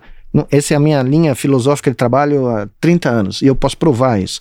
O problema é quem opera a tecnologia, que não foi nem treinado para operar a tecnologia e não tem nenhum bom senso de ver, por exemplo, o pênalti do Marcos Rocha né? Ou o próprio pênalti. Inclusive, nós perdemos o jogo, o Chelsea é melhor tal. Mas aquele pênalti do Luan, Sim. faltando quatro minutos Nossa. terminar, um campeonato mundial, o cara tá de costa. Eu sou. Você sabe, né? O Luan é ótimo, maravilhoso, grande cara, adoro o cara, o cara é de uma humildade tremenda. Mas. Mas eu vi Luiz Pereira jogar, então é difícil, é difícil, né? Mas o Luan é ótimo. Mas enfim, É um pouquinho azarado. ele é, um, né? é o que na minha época na Rua Chanés 295 era o chama gol, né? Mas tudo bem, né? Não merecia aquele pênalti. É. Ele tá pulando de costa, Sim. ele tá se ajustando no ar. É que agora... O juiz não viu o também. juiz não Ah. viu. Ninguém viu. Não, e é agora o tal para do- pra pensar. É o tal do movimento antinatural. Se o- Não, se o ali ca- não se foi o querido- Talvez ele foi expansivo, É, né? mas se o, cara, se o querido Schrödinger tivesse vivo, no universo paralelo, o pênalti não é marcado. Nós vamos pros pênaltis. Claro, o Dudu não tava lá, a Veiga não tava lá. Você já imaginou? Nossa, pra mim é assim impossível. hein, Não, não, não, você já imaginou? Não, não dá pra saber. Isso daí Não dá pra saber. Não dá pra saber. Porque Não o Everton. direito, não, não quase. tinha, mas e daí? Impossível é muito forte. E Ah, daí? não, não, e daí? Mas, não, não, não, mas mas- para pra pensar um minuto. Um time vindo da América do Sul, empata o tempo regulamentar, que já é um É, absurdo. Pelo menos Absurdo, a, torcida, absurdo. a torcida ia pressionar muito mais. É, exato, mas é isso que eu tô falando. E o Luan converte o quinto. É, e o Luan, e o Luan vai cobrar o último Ou o pênalti. Davidson, ou o Davidson. Ou o Rony tava em campo, não me lembro. Tava, tava, em campo. tava, tava. O Rony vai cobrar o último pênalti e marca o gol e o Palmeiras é campeão mundial. Nossa, Abu Dhabi ia Ah, explodir. não, Abu Dhabi. Não, eu, Não, sim, ah, eu não. temo, temo Nossa, que os Ar- os Emirados Árabes Unidos nunca teriam visto algo igual. E você sabe que verde é a, é a cor original dos árabes, né? O- Ah, a primeira dinastia muçulmana dos Umayyads era verde. Depois que teve a guerra civil com os Abazides, virou preto. Tá? Mas depois voltou a ser verde, mas não foi a mesma coisa do que o início do Islã, né? Imagina a capital dos Emirados Árabes, o Brasil, o Palme- abrindo as portas do estádio central. Aliás, um cara me falou, um funcionário, porque eu fui no, eu cheguei no estádio, precisava ir no banheiro, tava desesperado, e o, o cara, o cara me guiou, olha, é por aqui, você vai aqui. Gente, uma gentileza assim impressionante, né? Aí eu saí vendo o estádio encher, ele falou pra mim: "Esse estádio nunca encheu". O Sheik criou um estádio para 100 anos no futuro, porque não, não tem jogo tem aqui que, que que enche esse estádio. E ele falou: Eu tô vendo esse estádio encher pela primeira vez. Eu trabalho aqui desde que o estádio foi construído. Né, isso antes do jogo começar. Imagina esse cara depois, né? Nossa, Agora imagina choque. assim a cena. As portas do estádio abrem, Palmeiras campeão do mundo, e a mancha sai do estádio Me- pra Abu Dhabi. Né? Não dá nem pra imaginar. É como Nossa, Lawrence Tarabia louco. chegando, né? né? E- Ia ser um negócio épico. Eu né? acho que ia ter invasão de campo. I- Ia, ia virar. Ah, ia virar um- Ia virar, ia não. virar terceira guerra. Não, nem não, terceira não dá guerra. nem pra imaginar. Carnaval de rua. Não, não eu dá pra tava no hotel em Dubai e eu comecei a ouvir um barulho. Eu tava trabalhando num paper, tava super concentrado, e eu começo a ouvir um barulho. Eu falei, não, peraí. O que que tá acontecendo? Era os caras passando na rua, os palmeirenses em, em, em- Dubai. Né? A torcida cantando lá, e dava pra ouvir do 11 primeiro andar do prédio em Dubai, que não era nem o lugar do jogo. Não, Né? a gente invadiu Não, foi, foi, foi, foi muito bom. Foi muito Foi, bom. Dubai foi, um negócio Agora, assim. a gente tá numa situação hipotética aqui, imaginando. Eu quero te perguntar de uma situação que a gente viveu. Sim. E é uma pergunta do, daquele cara que tá ali. é, momentos de êxtase quando a gente tá no estádio, o Palmeiras ou faz um gol, ganha um título. Como explicar o, o cérebro humano? Coloca o vídeo de Montevidéu, porque Eu não fui. É é, pena. aparece o irmão dele. Eu quero te perguntar como. Ah, você colocou meu irmão. Isso aí. é, isso é as cenas finais do jogo. Eu quero, eu quero que você explique como que explica o, o nosso cérebro num momento em que o juiz apita e. Olha. Cara, é, uma, é um êxtase que parece que é eterno, assim, ó. É, você fica uma semana, tipo, É, é, em me- transe. é- é melhor que um orgasmo, né? Esse eu lamentei muito. O, o- De não ter ido. É, do Santos, do Santos, a situação era gravíssima aqui no Brasil, né? É, o Santos não foi.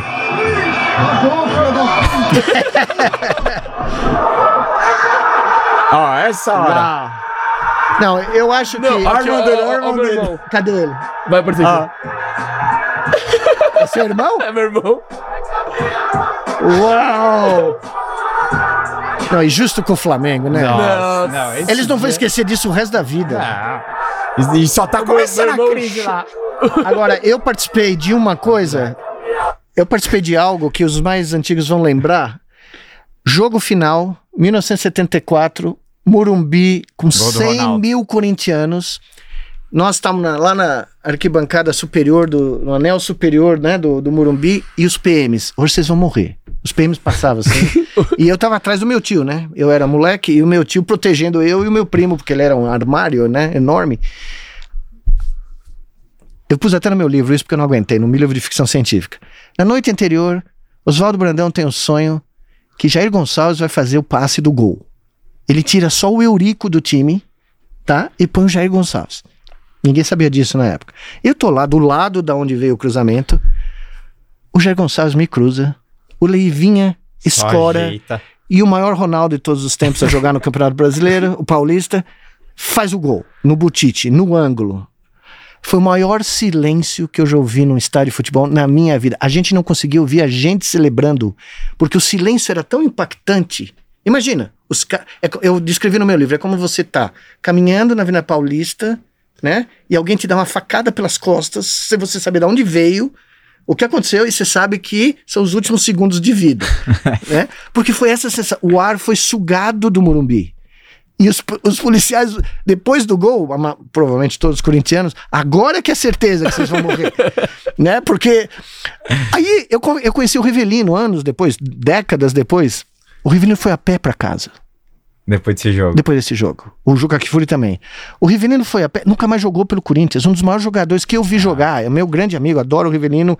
Falei pra ele que aqueles gols que ele fez na Copa do Mundo de 70, né, a patada atômica, foram coisas que eu nunca mais vou esquecer na minha vida. E ele falou: "Eu saí atordoado". Porque no lance anterior, o Luiz Pereira disputa Ah. a bola com ele e ele alega que foi icônica, falta. né? Tem uma foto icônica. Tem, e o, e o Luiz Pereira só faz assim na cabeça do, do Rivelino e a bola vai pra direita. Jair Gonçalves, que era pra estar no banco, foi escalado por causa de um sonho do Oswaldo Brandão, cruza e sai aquilo. Né? Eu não tava em 93, mas aquele foi o momento, é esse momento ao inverso, você vendo de fora, né, como o cara que ganhou o jogo, deu até dó, né? Porque fo- era- milhares e milhares de pessoas não conseguiam falar porque eles eram favorito. A imprensa falou que não tinha jeito. Ia sair da fila. Ia sair né? da fila. 20, não, 20 anos de Ah, 20 fila. anos de fila, eles né? Eles completaram a maioridade. Ah, Né? Então é uma sensação, ah, essa, essa explosão, né? Eh, que eu revivi recentemente. Eu fu- o primeiro jogo que eu fui depois de dois anos foi a final da Recopa, né? Com o Atlético Paranaense, quando o sim. Zé Rafael fez o gol de falta. Nossa. Eu nem consegui. Eu não consegui nem celebrar direito, porque eu fiquei observando A reação a da galera. erupção. Nossa, o Allianz Parque aquele dia tava... Não, não, aquilo foi uma coisa, né? E evidentemente domingo, né? Domingo, que foi. Tava, tava, tava no jogo? Não, eu não professor? fui. Eu achei que ia dar confusão, achei melhor ficar assistindo no conforto de casa. Eu, achava, eu não tinha dúvida alguma que nós íamos ganhar. Não passou na minha cabeça que nós íamos ganhar, mas eu não imaginei que esse jogo vai entrar pra história. Ah, foi, foi vai. histórico mesmo. Não, eles vão contar daqui a 50 anos de um tal Abel que chegou pros caras e falou: olha, tá 3x1 pra eles, mas eu não tô nem aí. Nós, vocês vão lá e ganham. Né? E imagina se o jogo, o primeiro jogo acaba 3x0 e a gente Nossa. ganha de 4x0. Não, Meu, você já imaginou? é, ia eu, eu ia invadir mais, é. pelado lá. Não, não, ia ser uma coisa de. de- Não, de- aí é. E eu, olha, eu digo pra vocês, não acabou. O, o cara conseguiu ter um time na mão de uma maneira. O Rivelino me contou uma Não é história. só o time, o clube. O clube, é, exato, mas o time em particular. O Rivelino contou uma história. Brasil e Venezuela, eliminatórias da Copa de 70, lá em Caracas. Primeiro tempo 0 a 0 Carlos chovendo cântaros. O time desce, vai pro vestiário, a porta fechada. Carlos Alberto, Carlos Alberto, Pelé, Tostão, todo mundo encharcado. Vestiário não abre. Aí tá o João Saldanha rodando a chave do, do vestiário na mão.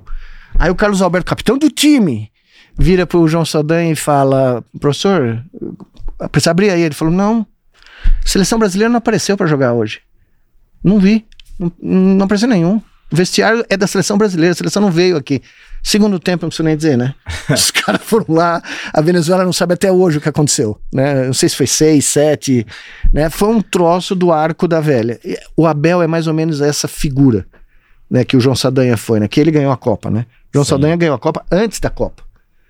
Né? Ele chegou pros caras e falou: Eu não tenho 22 jogadores. Eu tenho... Passa, para pra pensar nisso. No meio da ditadura, eu não tenho 22 jogadores, eu tenho 22 feras. Os caras olharam, pô, eu sou uma fera. Né? E eles tinham, como, como o o, Rivelino conta, eles olhavam pro, pra beira do túnel, vinha o, o Pelé saindo no, no jogo com a Itália na final. Porra! Vamos ganhar esta porra! Aí os caras falam, pô, o homem quer jogar. Acabou com o jogo, né? E todos aqueles moleque lá em volta do Nossa, cara, né? Então, tá o Abel é mais ou menos isso. Ele criou essa brainnet ao viverde. E É não- o Todos Somos Um, né? Todos somos. Exato, é perfeito, é, é, é absoluto. ah, Pô, você não viu o Paulo Souza ontem falando a mesma coisa na coletiva do Flamengo nessa semana? O cara tá plagiando o nosso ah, Luso aqui. Não todos somos Flamengo. né? Ele, ele leu o livro ali, né? E tá tentando escapar pela. pela Você que acompanhou o Brandão, Nossa. Luxemburgo, o Filipão, você acha que o Abel é o maior da história? Olha, ótima pergunta. Você sabe da história do Brandão, né? Que um Sei, dia ele tava já li no. o livro do Você leu? Ele sabe, eu não sei se eu, eu li um livro, eu não me lembro se eu li o livro inteiro, mas o, Eu li o livro do Noriega. Tem a história lá que um dia o Blandão saiu do treino e foi pra arquibancada? Ver o treino da arquibancada? Tem Ah, essa história? Tem, tem. Porque, pra quem não leu o livro, foram perguntar pro Blandão, "Bra- professor, o que você tá fazendo aqui? O treino é lá embaixo. Ele falou, não preciso mais nada. Não preciso ensinar mais nada. Agora eu só quero desfrutar. Pô, Leão, Eurico, Luiz Pereira, Alfredo Não, Zeca, Dudu e. Ademir. Ele, ele, ele era tretado com o César Maluco, né? Ele- Porra! tinham brigas homéricas. Tinha briga de, de quase sair na mão, né? E, e o Brandão não foi um grande jogador. Sim. Né? Ele foi um Mas lateral era um esquerdo. mas-. Mas pelos igual, relatos, né? igual o Abel parecia. também, né? igual. a- O Abel acho que foi o melhor jogador que o Brandão. É, foi, foi de seleção, Agora, eu- convocado pelo Felipão, por Também, sinal. também. Olha, olha como as conexões. Eu digo o seguinte: se o Abel. Se o Abel cometeu o despautério de ganhar mais uma Libertadores, ou ganhar o brasileiro, um dos dois, de né, ganhar o brasileiro e fechar a trinca, ciclo. Fe- olha, fica difícil. Hoje, quem, o, o top 1 pro professor é o Brandão. Olha, quem. Porque a briga é boa, né? Felipão é, e Luxemburgo não, também. Os três, são, os três são impressionantes, cada um ao O- seu os, jeito. três, os três quem? Os três, pra mim, Brandão. ah, Sem falar do Abel, né? Ah, tá. Você falou da Abel, O entendi. Brandão, Filipão e Luxemburgo, né? Agora, o- a coisa do Brandão é que o Brandão ganhou o supercampeonato com o Santos. Aí ele vai pro Corinthians, o São Ah, ele Paulo. treinou- ele, não, ele ganha. todos os rivais Não, ele também. ganha os caras lá. Ele, ele no bicampeonato que nós fomos roubados em 71, né? O São Paulo ganhou 70, 71, ia fazer o tri conosco, nós impedimos em 72. Ele foi o técnico do São Paulo no Bi, aí ele veio pro Palmeiras e ganhou, né? O- o- em 72 com a gente. Ah, Aí o cara, o cara era impressionante, sabe? Ninguém vê, viu, né? A geração perdeu, essa nova geração não viu, mas olha, quem é no campo vê esse cara. Era um troço. Eu acho que ele ia estar acima, inclusive, do Filipão. Mesmo o Filipão tendo ganho a Libertadores e tal. O Brandão é um icônico, né? Agora, o Luxemburgo criou times, mas não ganhou a Libertadores, né?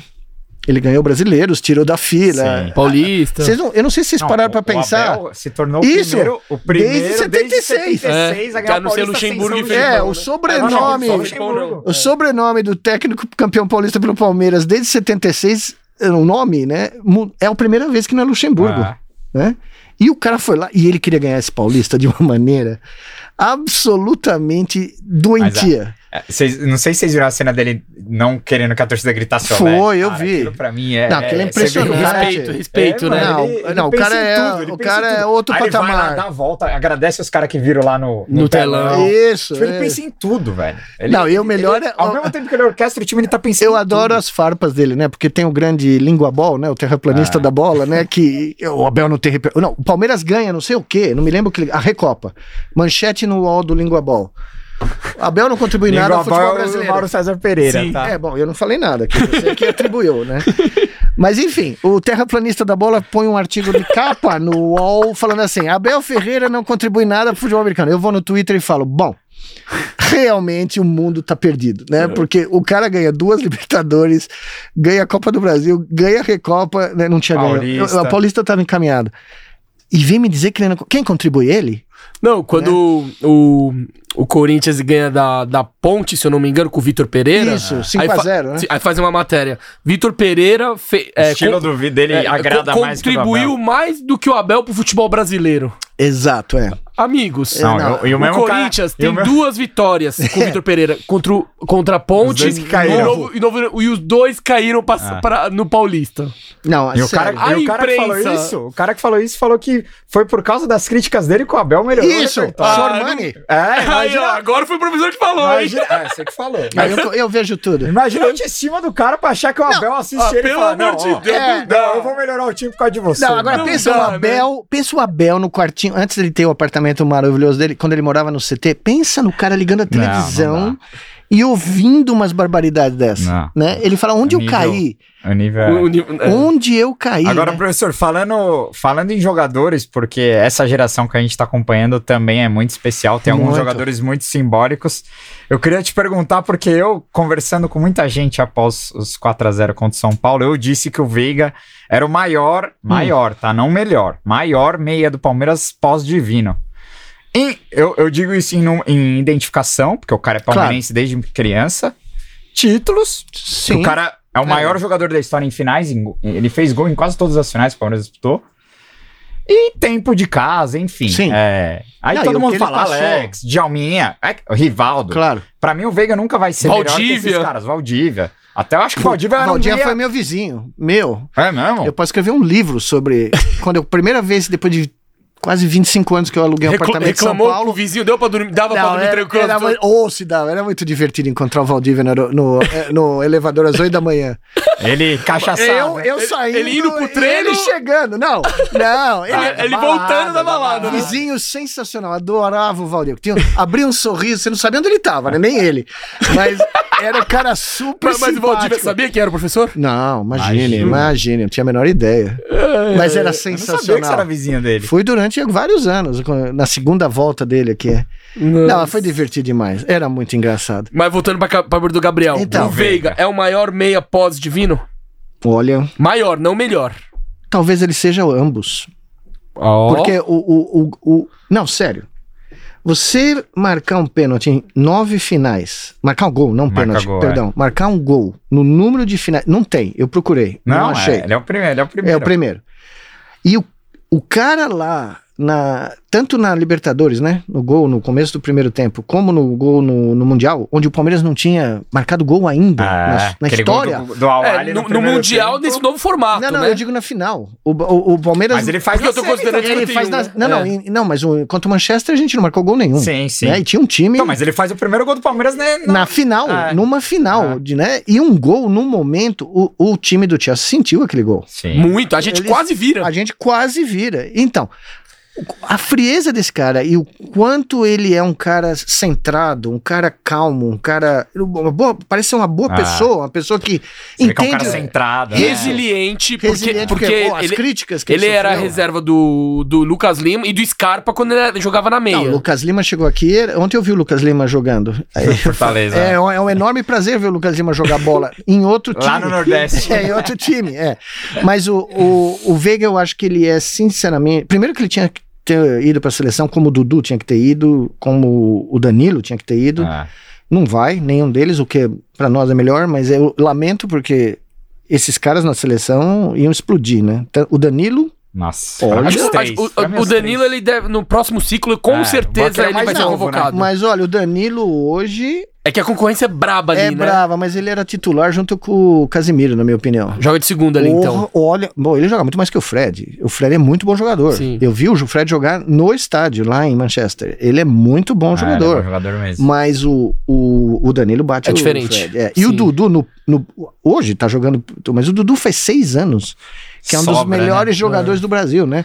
Agora, o Veiga tá lá, ele tá junto. O- o- eu não ponho ele no divino porque quem viu o Ademir jogar nunca mais vai ver. Não, o próprio não, Rivelino fala O isso. Ademir não tá, ele tá no Ele, patamar. ele é um dos maiores, um dos mais injustiçados na seleção? O Veiga? Não, Não, não, o, o o Ademir, Ademir. nossa. só É porque a concorrência também era muito Você sabe braba. da história? O, o Ademir joga o jogo da- do terceiro lugar de 74 com a Polônia. E o técnico da Polônia vira pro, pro, pro Zagallo e fala, onde tava esse cara? Acabou com o jogo. Né? E ele foi avisado depois dele se empanturrar no almoço pelo Zagallo que ele ia jogar, ele não sabia que ele ia jogar. pois bem, alguns meses depois o Palmeiras está decidindo o, Santiago, o Ramon Carranza. Lá na Espanha, Jogando contra quem? Real Madrid. Não, o Ah, Barcelona, o Barcelona. o primeiro jogo, se eu não me engano. Que era a o seleção da Holanda. Ganhou do Real Madrid 3 a Ah. 1 Não, eu acho que a decisão foi com o Real Madrid. Mas o jogo anterior foi com o Barcelona, que era a seleção da Holanda. Tinha o técnico da Holanda, tinha o Cruyff, Cruyff. tinha o Niskens. Aí o técnico da Holanda viu o Ademir.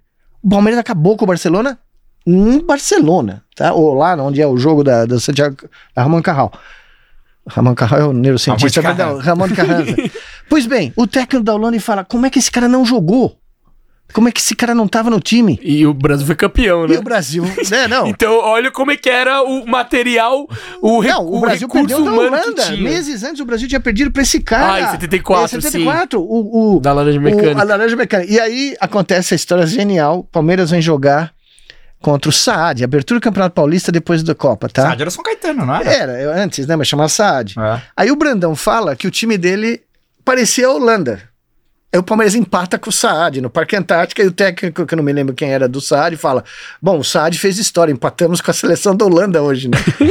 Você vê Ah, como o mundo é Compararam, da né? volta, né? Não, mas era, era seis jogadores na seleção brasileira. O Palmeiras só não foi tricampeão brasileiro direto, 72, 73, 74, porque o Zagallo levou metade do time, eh, mais da metade do time Pra para a seleção. Então nós jogamos sem Leão, só isso, né? Leão, Luiz Pereira, Alfredo, Ademir, Livinha e César. Porra, Todos na seleção. Se ele tivesse posto esses caras, mais o Rivelino e mais o, sei lá, o Zé Maria que jogou, mais uns outros três ou quatro caras, olha, era capaz da Holanda ter mais trabalho né, naquele jogo lá. Em 74, É. né? Agora, professor, continuando do, ata- do, do atual elenco, é, o Veiga, pelo que o professor falou, ele é o melhor meia pós-divino. O Dudu, não vou nem entrar nesse critério de melhor ou maior. Em que prateleira dos ídolos ele tá? Ele tá no patamar de Ah, Edmundo, tá. Evair, Ah, Marcos. Ele passou. Ele passou? Olha, o, a- o Palmeiras tem uma tradição, né? Já falei aqui, né? Só Julinho Botelho. Foi Camisa ponta- 7 começou só. lá atrás, né? Só, só o cara que entrou no, no Maracanã substituindo o Garrincha, que não tinha condições de jogo, né? Vai saber o que aconteceu ali. Vaiado por quase 150 mil pessoas, acabou com o jogo contra a Inglaterra, saiu aplaudido, né? Esse é o Julinho Botelho, né?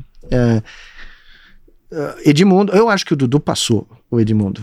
Sinceramente, eu, eu acho que o Dudu Sim. é uma Ah, coisa. isso eu também acho. É uma coisa. É, é justo. É, E, é que. e- é isso que- também é, é aquilo, é maior, não melhor. Não, não como pode não ser eu melhor. O Edmundo É, era um sim. jogador mais. É, o Edmundo jogou no. Fiorentina, É. jogou no. no- É, que- é que é muito Mas- subjetivo. mas É, é que o critério é mas de cada um, né? Velho, Ah, com, é, com certeza. Eu também. eu Não, também. uma Pra mim, vez, pra mim passou uma também. vez aconteceu com o Beluso, aconteceu comigo. Me convidaram para ir na ESPN para fazer um- participar de um programa lá e pediram para escalar o, o maior Palmeiras, né? Eu Ah, a gente vai pedir. É, A gente- é, Não, Só que a é, gente vai pedir não, só na, na Big Bang, eu quero. É. Que você escale. Só na É. não, é, não, veja, eu escalei três times pros caras. Se deixar aqui, Ele- não. vai escalar 10 Não, times não, aqui. não, eu não vou, mas eu, O eu, falei é pra eles, para pra Sinistro. pensar, nós somos um time que teve Julinho Botelho, Ah, a Djalma história do Palmeiras Santos. é bizarra, velho. Você pode, centroavante, teve um cara chamado Vavá que jogou aqui, né? As pessoas não, não sabem, mas o cara jogou aqui. Teve um cara Não, chamado Mazola. Mazola, eu ia É. falar agora. O cara saiu daqui e foi pra seleção italiana. Ah, Mazola. É, o cara era. Não, e ninguém conhece chinesinho. Né, muito Jorge. Mendonça. Do Jorge Mendonça. O Jairo, que era o goleiro do Corinthians, era falta na entrada da área, eu ia nos jogos sempre, né? O Jairo já começava a tremer, porque era o Jorge Mendonça que ia cobrar.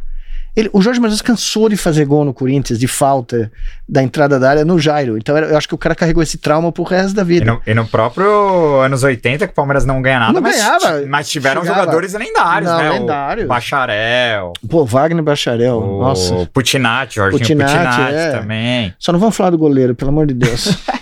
Aquilo eu nunca, mais- nunca me recuperei daquela atrasada de bola que eu não vi ao vivo, mas. Foi, tipo, foi com o tio do Facincani. A gente entrevistou Denis, ele aqui. Ele lembrou, não? Do... Lembrou.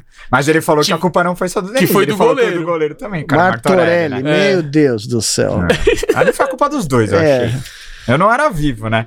Agora, eu, eu queria te perguntar, porque a gente entrevistando um cientista aqui, um cara que estuda e, e- manja muito do cérebro humano, Lá vem. é, não tem como não falar do Rony, né? Porque assim, eu gosto muito dele. Ah, o Rony é sensacional. Eu gosto dele pela história de. Vocês viram essa semana chegando um carro no Nossa, CT, dois, dois emocionante. lá? Eu ele vi parou, o carro parou. desceu do carro é pra falar com os emocionante. caras. Esse assim. menino tem uma história de vida que. Tipo, ó, cara, moleque passou. Mano, a história Superação de vida dele é sinistra. sinistra. Não, eu falei pra vocês que eu comecei na Rochanéis, certo? O Rony começou em lugar nenhum, É. no Pará. Sem prova, como ele falou, né? Às vezes não tinha o que comer. É. E esse cara disputou a partida do Mundial em Abu Dhabi. Imagina. E foi o melhor jogador da Libertadores de 2020. Foi. Ah. Eu Disparado. cravo assim, ó, E olha, fácil. eu tô torcendo maluco. Ele pode errar 50 chutes. Eu quero que ele passe o Alex. Que ele seja o artilheiro palmeirense da Palmeiras na Libertadores. Libertadores, né? Porque é, é emblemático. Agora, o Rony é o típico do caso. Sem É, é tomada de decisão, né? Exatamente. Eu tenho um amigo meu, muito grande amigo meu, especialista em, em educação física, campeão, aliás, campeão europeu de jiu-jitsu master, logo depois do Mundial, Samura Júnior. Samurai, a gente chama ele. O Samura é especializado em. Ele é professor de educação física, mas ele tem, faz treinamentos e tal. E ele sempre fala isso. Quando. Nós ouvimos uma entrevista, não vou falar o nome do técnico, um dia que estava no Palmeiras, antes de chegar o Abel, e falou: Não, eu não. Isso é tomar decisão, eu não posso treinar isso. Isso Luxemburgo. é, isso ou você nasce ou não vem. O que é um dos maiores absurdos que tanto ele como eu, ele como professor de alto rendimento, educação física, e eu como cientista, porque sim, você pode treinar, tomar decisão, e é o que falta.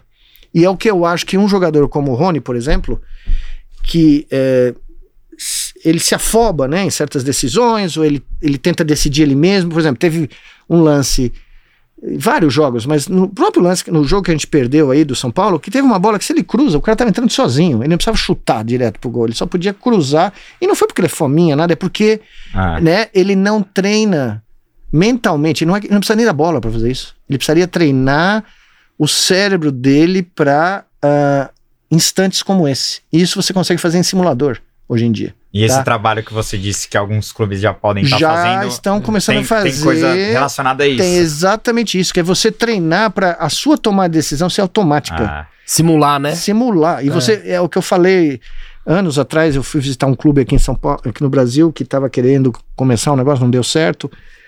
Mas eu ainda vou fazer, eu tenho quase certeza. Eu falei, veja, quantos pênaltis o cara consegue co- cobrar num treinamento depois do. num dia aí, uma é tarde? normal. 20, 30? Ele falou, não, aí os caras enjoam, a gente consegue fazer aí no máximo uns 15, 10, né? Num simulador de realidade virtual você cobra um milhão. você não cobra, né? Você não, não bate na bola, mas Sim. você treina o seu cérebro. a imagina. fazer- Você imagina a cobrança de pênalti. Você imagina cada. Quando você chega lá, você não, é, é o Veiga. Ah, Você não precisa pensar. Você não precisa usar o córtex para decidir naquele instante. O sistema está automatizado. Ah, alguns estudos anos atrás mostraram que os goleiros, os melhores pegadores de pênalti, eles analisam a configuração do joelho do cara, dos dois joelhos. Então, com a configuração dos dois joelhos, eles decidem se o cara vai bater reto, se o cara vai dar curva, se o cara vai fazer. Né, trivela é muito raro, mas bater de chapa, né? Ou se vai reto, ou se vai. E eram os melhores pegadores de pênalti. Tem um monte de informação já Ah, acumulada sobre eu, isso. eu já ouvi um estudo de que quanto mais o, o cara demora pra bater, a maior é a chance dele errar. Provável. Porque teve um. no- na Supercopa é, Flamengo e Atlético Mineiro, que tiveram Foi quase 11 30 pênaltis. Foi 12 a 11. O goleiro do Galo sempre fazia uma cera maior, ele ajeitava o terço. É. Mas imagina se. E aí o cara fez uma thread no Twitter explicando isso, que isso é tática do goleiro, porque é um estudo que quanto mais, quanto mais for Por, demorado por pro que, cara que, bater, por que, que tem a- mais chance de errar se probabilidade do cara demorar? errar é maior.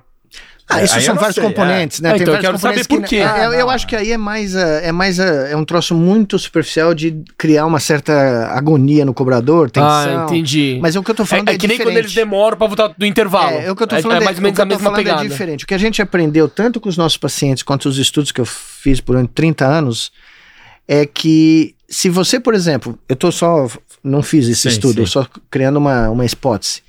Se você mostrasse para um goleiro uma quantidade absurda de configurações de joelho e qual é o resultado do chute que sai, o cara na hora do pênalti, ele não ia, ele não ia pensar, não ia ser um, um troço consciente, ia ser inconsciente. O sistema visual dele ia lembrar da configuração e qual é a estatística, porque é isso que o cérebro faz. É, eu gosto de dizer, inclusive, o cérebro não evoluiu para criar uma representação do que é verdade aqui fora.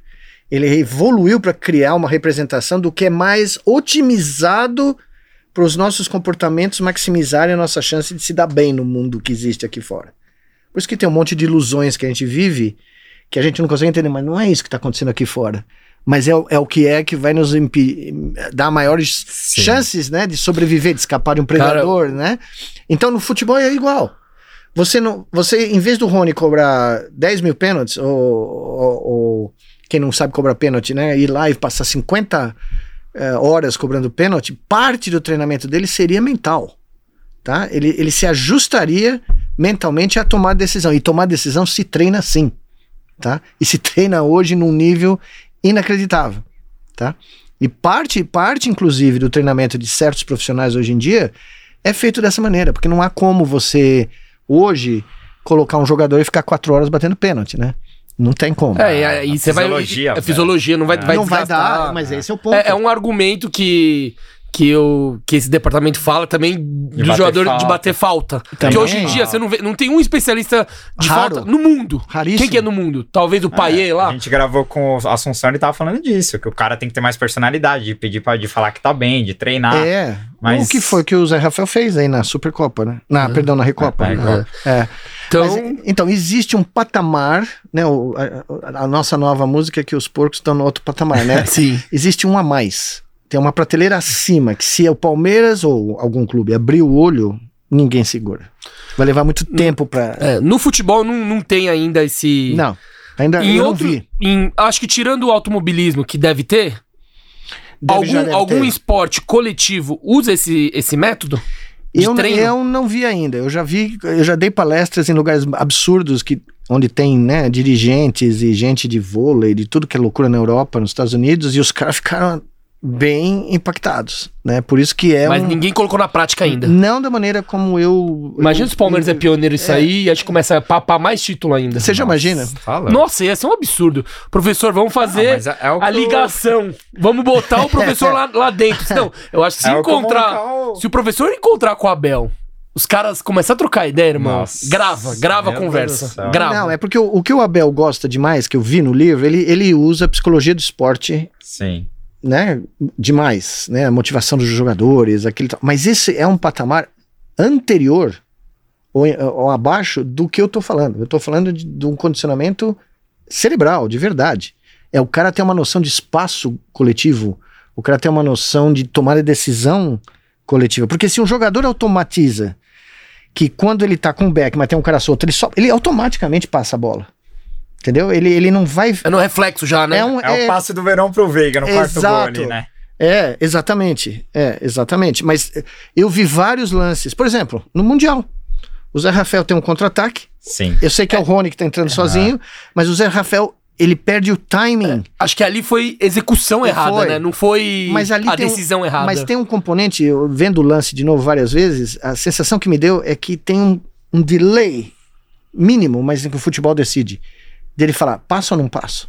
Vou eu ou eu passo? Aí ele decide talvez passar, mas aí ele executa errado. É. né? Mas, mas é que eu, eu, eu gosto disso porque você aumenta a sua, você expande, né, a sua capacidade mental e, e isso faz parte, compõe o jogo com certeza.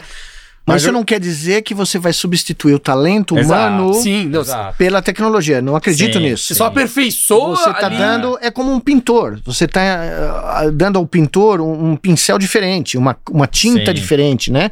E nós, e isso não vale só para esporte de alto rendimento. Eu, eu acho que isso vale para tudo, É. né? Vale para tudo do ponto de vista do uso eh, do que nós não conhecemos, ou pouco conhecemos, da capacidade de expansão né, do nosso sistema nervoso, no ponto de vista das nossas vidas, né? Isso é muito claro, né? Tomadas de decisões a nível de geopolítica. A gente vê absurdos acontecendo, né? Por exemplo, na- na- eu não sei se vocês estão acompanhando, mas no Reino Unido, o pessoal falou: não, tá tendo uma crise aqui, o cara fez festa no meio do lockdown, vai perder o cargo, o primeiro-ministro, o que, que ele faz? Liberou tudo para todo mundo. tá explodindo o Reino Unido. Um- não, sério, semana passada, um em cada 14 ou 15 eh, ingleses ou do Reino Unido, né, da Inglaterra, teve Covid. Estamos falando de 6, 7% da população, né? Já está hospitalizações a 20 mil pessoas hospitalizadas, porque liberou tudo. Né? Eu falo com meu, gente que eu conheço lá, o pessoal fala, tá, tá assustador, porque no metrô todo mundo sem máscara. Né? E o metrô lá é apinhado, Ah. né? E o que acontece? É uma tomada de decisão que não tem nada a ver com o bem-estar da po- população. É, e é- e né? aí é até um, uma tomada de decisão É um que era um crime, né? Crime, É. criminosa, porque É. o que as pessoas não estão prontas para pensar, é por isso que. Aí é uma tomada de decisão por que isso envolve que- a vida de É, é, uma antes coisa, que eu me esqueça. hipócrita o cara não é. É, Ah. não. Hipócrita o cara não é. Não, o problema ali é claro que é uma. É, um, É, político, né? É político para 100% se auto-beneficiar. Sim, né? exatamente. Mas eu tro- trouxe a máscarazinha aqui para lembrar todo mundo. ah, o jogo de futebol, né? A gente vai no jogo tal. Eu fui uma vez, duas, de- nesses últimas três semanas. Mas eu tava com máscara, né, completa, PFF2 completa, tentando manter o máximo possível, tal. Por quê? Porque não acabou. É. E se você sabe um mínimo de biologia, eu sempre falo isso, quando a biologia bate de frente com a política, é goleada na certa para a biologia. Né? E, e nós criamos uma sociedade, um mundo, e o futebol é parte dele, né? Como a gente viu os absurdos ataque aí de jogador do Corinthians, ataque do jogador, que é um absurdo, né? Do Flamengo e Nossa. tal, coisa Bizarro. bizarro, né? No 2000, 2022. Até o Só cara, até o, sobrou até pro cara do TI, velho. É, exato. Só piora. Só piora, né? Então nós criamos um mundo onde as abstrações mentais que nós criamos enquanto espécie, né? Elas se transformaram em coisas mais importantes do que a sobrevida da espécie, É. né? Então você, né, coloca certas prioridades que a gente tá falando da Coreia. Ah, Pô, os caras da Coreia foi impressionante. Eu tenho grandes amigos meus, alunos. Os caras deram máscara de graça, os caras vacinaram o povo. Teste de graça. Teste de graça, campanha na televisão o tempo inteiro. Acesso fácil. Acesso fácil em farmácia. Você ia na farmácia e comprava, comprava. Você ganhava as melhores máscaras possíveis pra, disponíveis, você recebia. Todo posto de gasolina tinha um drive um drive, um drive, Drive, é, um- drive-thru para ser testado, pra né? ser testado. Exato. Então, os caras fizeram tudo direitinho, né? E a gente. Os para não, mas não dá para fazer. Claro que dá. Mas é óbvio que se a prioridade É. for o bem-estar do, do povo, né? Da população. da população. O futebol é igual. Né? O futebol é muito igual, porque o futebol, como eu vi nos anos 60, nos anos 70, de eu sentar do lado de um corintiano, tudo bem, a gente tirava sarro um do outro com muito menos violência do que a gente vê hoje. Até as brincadeiras fugiram um pouco do, do limite, né? Tem gente que quer ganhar o jogo não para ganhar o jogo porque o seu time vai ganhar, para evitar ser bully, É. né, por amigos de outro time e tal. Ah, Você ia no Pacaembu, que era um estádio maravilhoso, sentava do- todo mundo junto, não tinha divisão nenhuma, né? E era uma coisa de louco você ver as torcidas, né, como na final de 74, né? E isso a gente perdeu. É. É, indo na, na linha dos rivais, de quem que o professor gosta de ganhar mais do que nada. De, de quem você prefere, você prefere Não ganhar de não- quem? não Do há São dúvida. Paulo ou do Corinthians? São Paulo, não há dúvida alguma. Ah, é? Aí, eu, eu, claro que eu. A geração de hoje é. Acho que é 99% é Corinthians. É, Não, não, eu, claro que eu quero ganhar do Corinthians. Meu pai era corintiano, imagine. Mas, ah, não, o São Paulo tem toda uma história, né? Ninguém esquece. Quem conhece a história, ninguém esquece de onde vem. Eu tava lá em 71, quando o Levinha faz o gol de cabeça. O, Arma- o Bosquilha, que era o bandeirinha, corre pro meio de campo dando gol. E o Armando Marques olha pro banco, tá lá o Laudo Natel, o governador de São Paulo, sentado no banco. Governador não, né? Interventor da ditadura em São Paulo. Eles anulam o gol de cabeça do Levinha. Eu tava atrás do gol. O, o Levinha subia assim, né? Ele fazia É Foda, assim, né? Difícil, mano. Isso é 71. Aí você vai pra 42, né? Não dá. São Paulo, quando, quando acabou o jogo domingo. Qual, Olha, qual- qual foi a sensação? Foi Os neurônios. não, foi. Eu, eu não bebo, não, não bebo, mas. ah, ah, domingo eu cheguei assim pra mim e falei: olha, p- pra quem viu 71, aquele jogo, né? Que nós perdemos o campeonato, não perdemos porque tava. O Palmeiras ia empatar, ninguém sabe se o Palmeiras ia ganhar, precisava ganhar, né? Mas tinha time pra ganhar. Quem sabe da história de 42? Quem sabe do que aconteceu ao longo né, de todos esses anos? Aquela entrevista do ex-presidente do São Paulo. Aidar. É, pô. É, foi sensacional. Foi, foi, Foi gostoso demais, foi, né? Foi bom E demais. os caras iam ganhar o segundo título em cima da gente, velho. Não. Os caras iam, iam Não, e levantar. e- e os dias- esse baque vai ser muito E os dias que antecederam? O- E os dias que antecederam? Aquele, como é que chama o cara que vocês me introduziram no grupo lá, que eu comecei a assistir porque ele é muito engraçado? Bartolo? Bar... Barolo. Barolo. Barolo. Meu Deus! Foi um dos prazeres mais enormes do cara começando. É a maior vergonha da história do São é Paulo. Não, ele é muito engraçado. Quando ele, é dá as muito- notas dos jogadores. É, é, zero. É zero. Esse é, zero. É, todo mundo é zero, né? É, não, e teve uma hora que ele falou num outro jogo de São Paulo, foi divertidíssimo. Não, o jogo que a gente ganhou de 1 a 0 é zero, porque não dá pra dar menos do que zero. é zero pra você. Você é engraçado. não, você não é jogador de futebol. Tenta outra coisa, E por é favor. bizarro o tamanho desse título, porque no momento que o Palmeiras tá, cara, era pro Paulista não vale nada. não vale né? nada. Não, não, mas até Só que de- o, o que valeu foi a remontada em cima deles. Não, por- é- porque é a rivalidade, né? podia ser para o ímpar. Tipo, é. Não podia ser para o ímpar com eles, podia ser polo aquático, não, bocha, não, não interessa, né? Com, com os caras. Porque isso sempre tem um, um estigma. Eu tenho grandes amigos são paulinos, gente sensacional que não pensa assim, não tem essa visão elitista, mas quando você estava aqui nos anos 60, tinha. Você sentia isso. O, ti- o Palmeiras. um ar meio é, soberbo, né? é uma soberba, assim. um Até negócio eles, meio- esse autodomínio, os, os soberanos, isso, né? isso, é, mas isso acabou, isso teve uma diminuição muito boa nas novas gerações, mas na minha época de criança, isso era. né, E eles não ganhavam nada. Nos anos 60 eles não ganhavam absolutamente nada. A gente fala do Flamengo hoje, o Flamengo não ganhava nada. Sim. Começou absolutamente Zico, né? nada. Começou nos anos 80. 80? É, começou com o é, Zico, o Fla- é. Eu sempre falo, a fundação do, do, do Flamengo é 80, a fundação Do do, Corinthians do- é É 90 com o 90. Neto. Só que quando esses caras começaram a ganhar título brasileiro, nós já tínhamos sete. Né? Nós, nós- nós- já tínhamos jogado tudo que é campeonato do mundo, né? Então é muito divertido ser palmeirense. Palmeiras é muito É, sim. colossal. A pegada é outra, é outro É patamar. outro patamar. Não, é outro essa música. patamar. Você acredita que depois da final, eu fiquei mais uns três dias em Dubai? Nós ficamos três dias a mais? Essa música não sai do meu sonho. né? Porque o estádio inteiro, aquela tensão, e os caras, não, o Palmeiras é, né? Libertadores É, tri. Liberta- Não, se eu juro por Deus. Brasileirão nem vou Eu falar. nem vou falar, eu não vou falar o próximo verso, que é meio, né? Ma- Mas o cheirinho, né? é, né? Os porcos é outro patamar. É os muito porcos, se, meu se a minha avó, professora de português, me visse cantando Os porcos é outro patamar.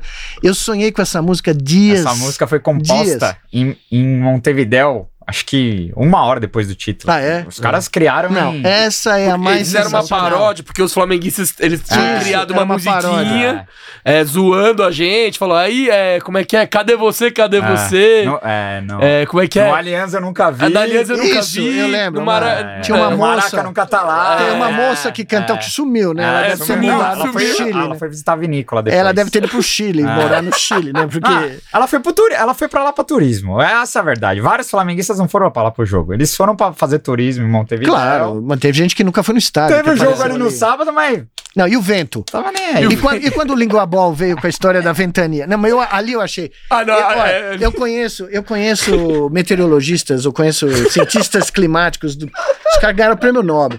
Eu quase liguei pro cara e falei: dá pra você fazer pra mim uma paródia de como a ventania, de, como o minuano que vem lá da Antártida foi responsável pela bola do Davidson desviar, desviar e entrar no gol? Porque eu quero que você põe o nome aí, porque eu vou mandar pro cara. Né? Porque aquilo, a- aquela da ventania foi. Não, essa foi, foi a gota d'água, né? foi, foi espetacular. foi, foi, foi- Eu peguei uma. Para os caras de um grupo que eu participo, que tem um monte, né? São Paulino, corintiano, amigos, mas. Eu peguei uma daquelas. Aqueles sprays do gelol desse tamanho, sabe? Sim. Que você compra na farmácia. Aerosol. Aerosol, exato, aerosol gelol. E aí, quando piorou, eu comprei o Cataflan, que é mais forte, porque aí, né? Aí eu pus para todos os seus elbows, né? Cotovelos, né? Fiz uma daquelas figurinhas, aprendi a fazer. E agora, quando eles começam, eu só mando essa. Eu- né, o Palmeiras não tem Mundial, o Palmeiras não tem o quê, Já né? manda pra Não, passar no cotovelinho. e aí a aqui, gente né? ganha a copinha, né? Nossa. Aí, aí, não. Não, não, Não, tem o que falar mais, velho. O que que os caras. Não, você já imaginou? Os caras. Os cara, pensa bem, você é um São Paulino. Se de quarta a domingo você pensou, nossa senhora, ser bicampeão depois de sei lá quantos Agora é anos. hora de você ligar pro seu filho e falar, e aí, valeu a pena ou Valeu não? a pena, né? É, Né, né? falar que não, vai, não, não valia a pena, né? não, é bom, é bom, é bom. É bom demais. Agora, indo pra parte final aqui do nosso, da nossa resenha absurda com o Miguel Nicoleri, a gente queria que você escalasse os 11 maiores que você viu no Palmeiras, mas, no, mas no estilo Big Bang, porque Dr. Miguel Nicoleles era famoso no Twitter, ele escalava o Palmeiras todo jogo, ele fazia uma escalação mirabolante, Não, né? e cada, cada jogador tinha um apelido. É. Eu parei por causa da pandemia, porque daí eu me senti, né? at- a- né eu, Trabalhava mundo- tanto também, né? Não, Tava eu- todo putz, dia na Globo News. Não, eu vou te contar um negócio. Os 18 primeiros meses da pandemia. Primeiro Foi pelo pesado, fato, né? né? Você é O cientista, professor você é em, médico. tava em- no Brasil ou nos Estados Unidos? Não, eu Unidos. tava aqui, não. Eu, fui, eu, eu escapei da pandemia pelo mundo. Eu tava dando uma palestra em Beijing, no final de novembro. Saí de lá, fui para os Estados Unidos e começa a pandemia. Eu tava três semanas antes da pandemia ser anunciada, eu tava Na China. na China. De dos Estados Unidos, eu fui para Alemanha. Eu, eu, eu lembro que eu aterrisei em Munique no dia que a cidade de Munique eh, eh, teve o Decretou. primeiro caso. Primeiro caso. E de lá, eu vim pro Brasil pensando, vou ficar duas semanas no Brasil, né? Porque esse negócio tá meio estranho. Não consegui voltar. Porque Ah, achei que você tava Fechou as fronteiras. não, o espaço aéreo fechou no, no- nos Estados Unidos para brasileiros, porque a, a coisa começou a ficar né, muito grave. E o- no final de março, o espaço aéreo brasileiro começou a ter problemas. Você não tinha nem como sair daqui. E aí eu comecei a trabalhar no Comitê de Combate à Pandemia do Nordeste. Né? E foram. Primeiro, eu fiquei um ano lá, trabalhando diuturno. Eu parei tudo, tudo que eu fazia na vida para.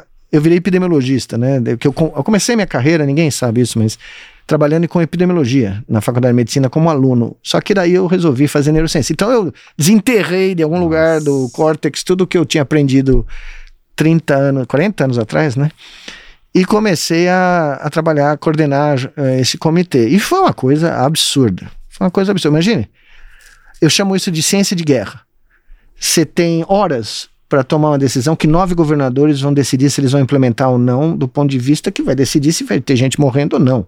Né? Você vai fechar a cidade de Salvador. É uma decisão que. Não, para pra pensar. vidas, né? nós, fech... nós recomendamos e fomos aceitos até um certo limite lockdowns em Fortaleza, lockdown em São Luís, lockdown em João Pessoa. Você está falando de cidades com milhões de pessoas que, né? Claro, a decisão não era nossa, era dos governadores, mas a gente aparecia com a recomendação, né?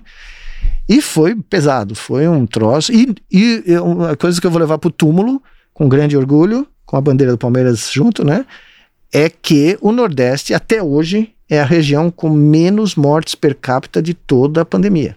Ó, E não era o que se esperava no começo da pandemia. Não se esperava que a região sudeste. é, porque é uma região mais pobre, né? Exato, ou não. norte, no, o norte é a e- é pior. menos estrutura. E, e é, e é uma região turística, então, teoricamente, Fluxos, a, a- a fluxos, rotação. é, então, a rotatividade é maior. Então, e o Nordeste manteve isso no começo, nos primeiros 14, 16 meses da pandemia, era impressionante quão melhor o Nordeste estava, tá? Mas aí os caras, né, como todo o resto da classe política, chutou o balde, né? Abriram As pressões- ah, aí, O ano novo em Trancoso lá. é, foi uma- não, aí a coisa desgringolou eu pedi o chapéu, né? Porque é, foi o que eu falei, veja, sou um cientista profissional, trabalhando de graça, 24/7. Nossa, Minha vida acabou louco. né? A gente recomenda o negócio. Porque eu, eu, nossos modelos em janeiro previam que nós íamos ter 3 mil mortos por dia em março. Tá? E que nós íamos chegar a 500 mil mortos em julho. Isso no final de dezembro. Então eu, falei: olha, tá aqui. A evidência é inequívoca. Vai acontecer. Você fala, não, você tá louco, imagine, já acabou. Isso Lá em dezembro de atrás. 2020 É. tá? E nós tivemos a segunda onda, que foi devastadora, né? Então, quando eu terminei esse trabalho, eu ainda fiquei sete, oito meses trabalhando com um grupo de cientistas que ficaram muito meus amigos e, e é o que você falou, né? Nós estávamos na, na televisão falando Futebol disso o voltou, tempo. nem consegui acompanhar o Palmeiras Não, direito. é, não, eu acompanhava porque é impossível, mas é claro que por, por isso que eu te Não na- falei. Na, mesma pegada, né? É, eu tive uma ambiguidade emocional muito grande naquela primeira, primeira final da Libertadores, porque eu sabia o que ia acontecer. Eu sabia o que ia acontecer no Brasil, na América do Sul, e teve o jogo, né? Em janeiro, final de janeiro. Sim. E dois Menos meses. público, né? Menos, eu- é, eu nem sabia que ia ter convidados. O Língua Ball me acusou de ser hipócrita porque o Palmeiras jogou com o público. Eu falei, pô, como se eu controlasse quem recebe convite pra, pra ir no jogo, né? Mas terraplanista a gente espera tudo, né? Mas, enfim, eu, aquela ambiguidade foi, foi sumiu com a segunda final, É, né? Que foi Exatamente. espetacular. Então, Não, eu até comentei o jogo de quarta na Libertadores e, cara, esse jogo de terça, terça agora, o Palmeiras e o Independente Petroleiro tem um, tem um componente absurdo, que vai ser a volta do Palmeiras Isso. com torcida no Allianz na Libertadores, que o Palmeiras que ganhou tinha duas. isso. Que o Palmeiras ganhou do ano passado também sem torcida. A torcida volta lá em Montevideo. meu último a gente joga com o jogo, Galo aqui, a semi, sem torcida. Meu último jogo, 10 de março de 2020, foi Palmeiras, Palmeiras Guarani. e Guarani. Tava Foi o último também. jogo que eu fui e depois dois anos sem ir, né? Então, ah, eu tinha essa rádio e eu parei em respeito à pandemia, porque, né, fiquei, me sentia mal de com- coordenando o comitê científico ficar fazendo escalações humorísticas, né, do Palmeiras Sim, a mesma um pessoa. momento- Um momento dramático, né? Mas eu me diverti durante anos com isso, porque eu tinha a escalação, tinha os nomes específicos para cada jogador. engraçado. E de repente, as pessoas do Twitter começavam a reproduzir isso. Eu comecei a ver a minha escalação, como se diz. Não, e, e você pegou uns times ali 2014. Nossa Nossa, senhora, as era- coisa- É, o Mago era, era ah, Mago, meu vizinho Valdívia, né? e era impressionante, porque eu vi o Valdívia jogar lá em Barueri. Você lembra a semifinal com o Grêmio, né? Nossa, eu tava lá. O- não, o Valdívia entra e faz o assim, gol. De bigode, só, e, só e de tira, bigodão. é, não, e tira, Tira a a camisa, camisa. vai pro Filipão. E eu, quando chego em casa, tô lá, né, recuperando o jogo, 5 da manhã. Quem tá no elevador subindo e fazendo festa? O, o homem, né? o Valdívia, né? Sim, sensacional. Vamos lá, professor, de 1 a 11. Mas o quê? O que qual, qual O time? maior Palmeiras da, que você Os, viu os jogar. melhores Ah, jogadores que o o professor maior, viu. o maior Palmeiras que eu vi jogar é- Pode pegar, não, pode Não, pegar não. das Pode, antigas. pode ser um Ah, mix de a- tudo. a É um seleção de tudo. tudo? É, seleção de tudo. Por Go- exemplo, ma- pode, ser, pode ser um Luiz Pereira e Gustavo É Gomes. isso, maior olha, goleiro. Maior goleiro que eu vi, sinceramente. O Everton tá chegando perto, mas o melhor goleiro que eu vi foi o Leão. Leão, boa. Lateral direito. Djalma Santos. Dupla de zaga. Luiz Pereira e Junqueira. Lateral esquerdo. Roberto Carlos. Camisa 5. Meu Deus, aí o coração é dividido, mas tem que ser o grande Dudu, o Legário e o Tolói. 8. Leivinha. É 4-4-2 ou tre- ou 4-3-3? É, naquela época era, era 4-2-4, né? Ah, não Era, sei. era é, Dudu, é, porque o, o time base era Leão, Eurico, Tá. Pereira, Alfredo Zeca, Dudu, Ed- Edmir Aguirre, Edu Leivinha, Ah, é. César Enem. Então vamos Nesse lá. caso seria Dudu, médio volante, seria Ademir e Leivinha, Tá. eu tenho que pôr o Rivaldo. Caraca. Eu vou jogar sem 9, porque o, se o Imperador Abel I joga sem 9, eu ponho o Julinho e o Botelho na direita. Treinador? Treinador não tem jeito, ainda sou Oswaldo Brandão, mas o Abel é o assistente. Boa. É o primeiro assistente, que Esse- vai herdar o cargo, tá? É, Quando o- o Brandão se retirar. É, é o top 11, a escalação mais raiz da história do pó de Olha, porco, hein? Vou te contar. Não entra ninguém nessa tua geração ainda? Não, aí tem o segundo time. Vamos Não, fazer mas- o segundo time. Quer, Everton. quer mandar o segundo? Manda o segundo aí, então, vai. Everton, É. Everton, Arce, Gustavo Gomes, grande Alfredo Mostarda, na lateral esquerda. na lateral esquerda, Teve o Juninho. né, o Juninho, é, o Ju- não, tem o, tem O o Júnior. Ah, é, é isso que você tá falando, o Júnior, é. Vai, Aí- vai da terrinha. César Sampaio, Rafael Veiga, Eu sei que vocês vão querer me Valdívia, matar. Eu falei, vocês vão querer me matar, mas tem que pôr o homem. Valdívia. Jorrito. Ah, Valdívia tem que estar nesse time. Nós fizemos 4, Falta 3, três, é, falta faltam três, é. 3. Ataque, centroavante, César Maluco. O ataque vai ser demais. César Maluco, Evair Aí Edmundo ou Dudu, né? Ed, e Dudu. Boa. Aí é o Abel, né? Aí tem é o. Abel, não tem é, dúvida. Boa. Dua- dois times pesadíssimos, mas é, o, é os 11 mais raiz da história do pau de porco. E é da hora duro isso. Os caras matar essa. Vai ser impossível acertar Olha- quem que é. Se esse time entrasse em campo hoje, que- que esquece o Chelsea. Mas nem o, nem o Guardiola do Manchester City dava conta de um time Ó, desse. a gente tem umas perguntas da, do- dos apoiadores do- da Sim. Aurelo e, e teve um cara que fez uma pergunta muito legal que foi sobre esse artigo que você escreveu é, sobre a- o gol do, do Ah, é? Brasil na Copa de 70. Ele fala: certa vez ouvi o professor Miguel Nicoleles falar numa entrevista que o quarto gol da final da Copa de 70 ilustra o vasto repertório de sinfonias que o cérebro é capaz de compor. Uhum. Queria saber se teve algum gol do Palmeiras que você viu um fenômeno semelhante. Se sim, qual gol foi esse? Baita pergunta do André Mur, é, Muroni. Olha, nossa, que grande pergunta. Eu tenho que dizer, o gol que eu acabei de escrever de 74, da final.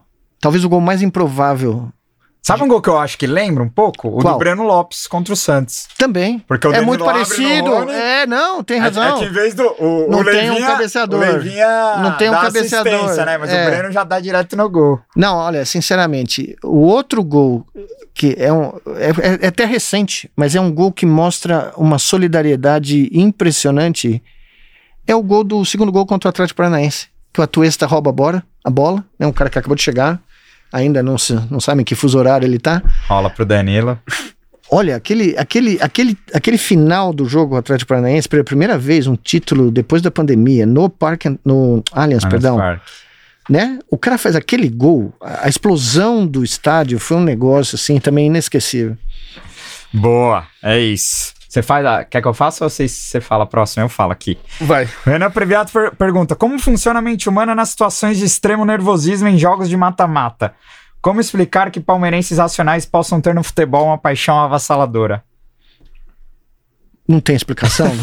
é o que o Como diz o Abel, explicar não vale a pena. quando né? ele plagiou o Joelmir lá, É. né, não tem como explicar, né? Quem, quem, quem vai explicar você no meio de uma pandemia? Eu fiz análise de risco. Eu, eu peguei um modelo matemático e fiz análise o que era o risco de ir para Emirados Árabes, tá? E aí quando, né, afinal eu estava acompanhado, então eu falei, bom, nós vamos fazer essa análise porque eu não vou correr o risco de, né, de estar doente, né, ficar doente, ou, né? E o risco deu um risco muito baixo. E eu cruzei o mundo para ver o, o- né, nós, todos nós que fomos, né? Como que você vai descrever isso em palavras? Não tem. Né? Tem um, um filósofo muito famoso austríaco, Wittgenstein, que dizia que o repertório da linguagem humana é extremamente restrito para descrever a verdadeira amplitude das emoções humanas. Né? E é isso, né? É, o futebol e o Palmeiras é. Inexplicável. É Ah. inexplicável. Tanto numa derrota, porque, cara, a, o, o- após derrota pro São Paulo no, no 3x1, eu não consegui dormir aquele dia. A gente veio gravar aqui no outro dia. Ah, sim, porque foi inesperado Nossa, também, né? fica e o time não apareceu em campo. Você, dorme puto e dorme mal e, cara, fica pensando Mas eu acho que sabe o que o Abel tinha que ter falado? Pênalti, eu acho que o pênalti também teve aquele... É uma pena Puta, que. essa federação de novo, mano. Ah, não, aquele pênalti foi ridículo, mas eu acho que o Abel tinha que ter dito na coletiva do domingo, falado, foi tudo planejado.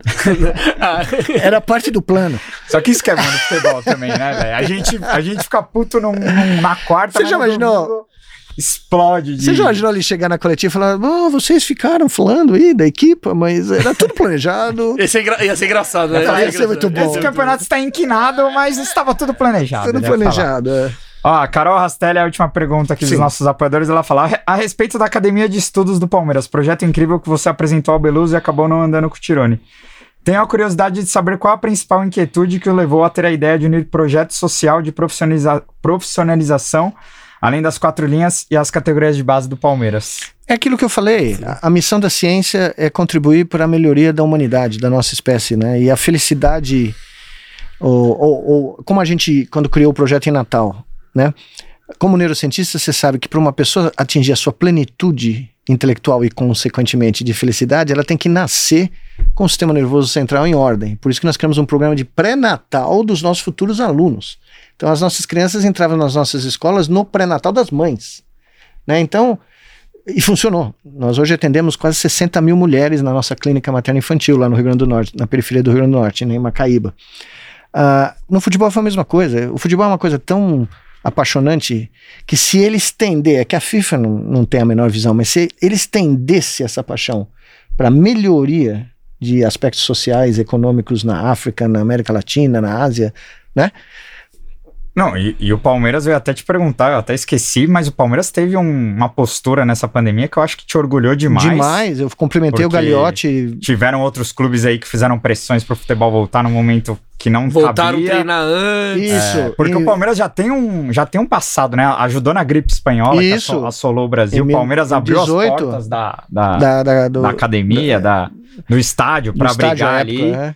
É, E, o, então- e o Palmeiras não demitiu ninguém. Exatamente. Então foi uma talvez mais uma das maiores conquistas a que ficou passou batido foi essa do Palmeiras não ter demitido nenhum funcionário e ter sido um dos poucos times que relutou a voltar, né, o máximo possível, né? É isso, né? Professor, Agradecer Muito obrigado duas horas e meia de resenha. pela aula. Imagina. Hoje não foi podcast, não foi Ah, entrevista, foi sério? aula.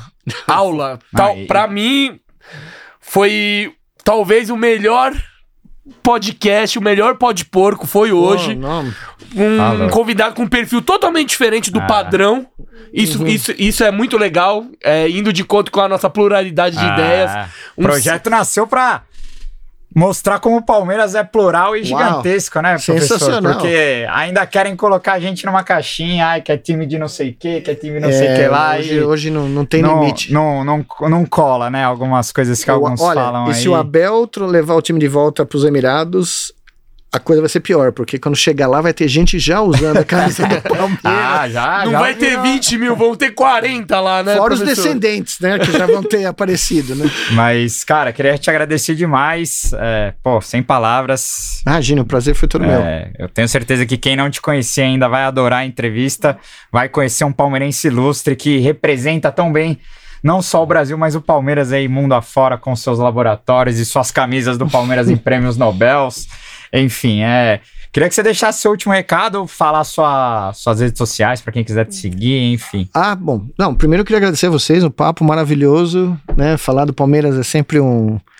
É um. Nossa, um prazer enorme, mas a- é, é isso. Eu acho que o futebol é muito mais do que a gente. do que a gente às vezes pensa que ele é, né? Ele nos une.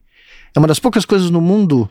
Eu estava até lembrando, eu, eu talvez tenha sido um dos poucos, talvez o único brasileiro que dei palestras na zona desmilitarizada entre as duas Coreias. Ah, na, da DMZ você. DMZ Zone. Deu, É, deu eu- palestra Deu lá? palestra na última universidade do lado. Não, sobre neurociência, né? No, do lado sul-coreano. Mas eu vi a Coreia do Norte do outro lado. Eu vi todo o aparato militar lá. E, e quando nós entramos na cidade, eu e o meu ex-orientador John Chapin, né? Tinha os nossos nomes. em- eu só li os nossos nomes, o resto em coreano. Tinha uma.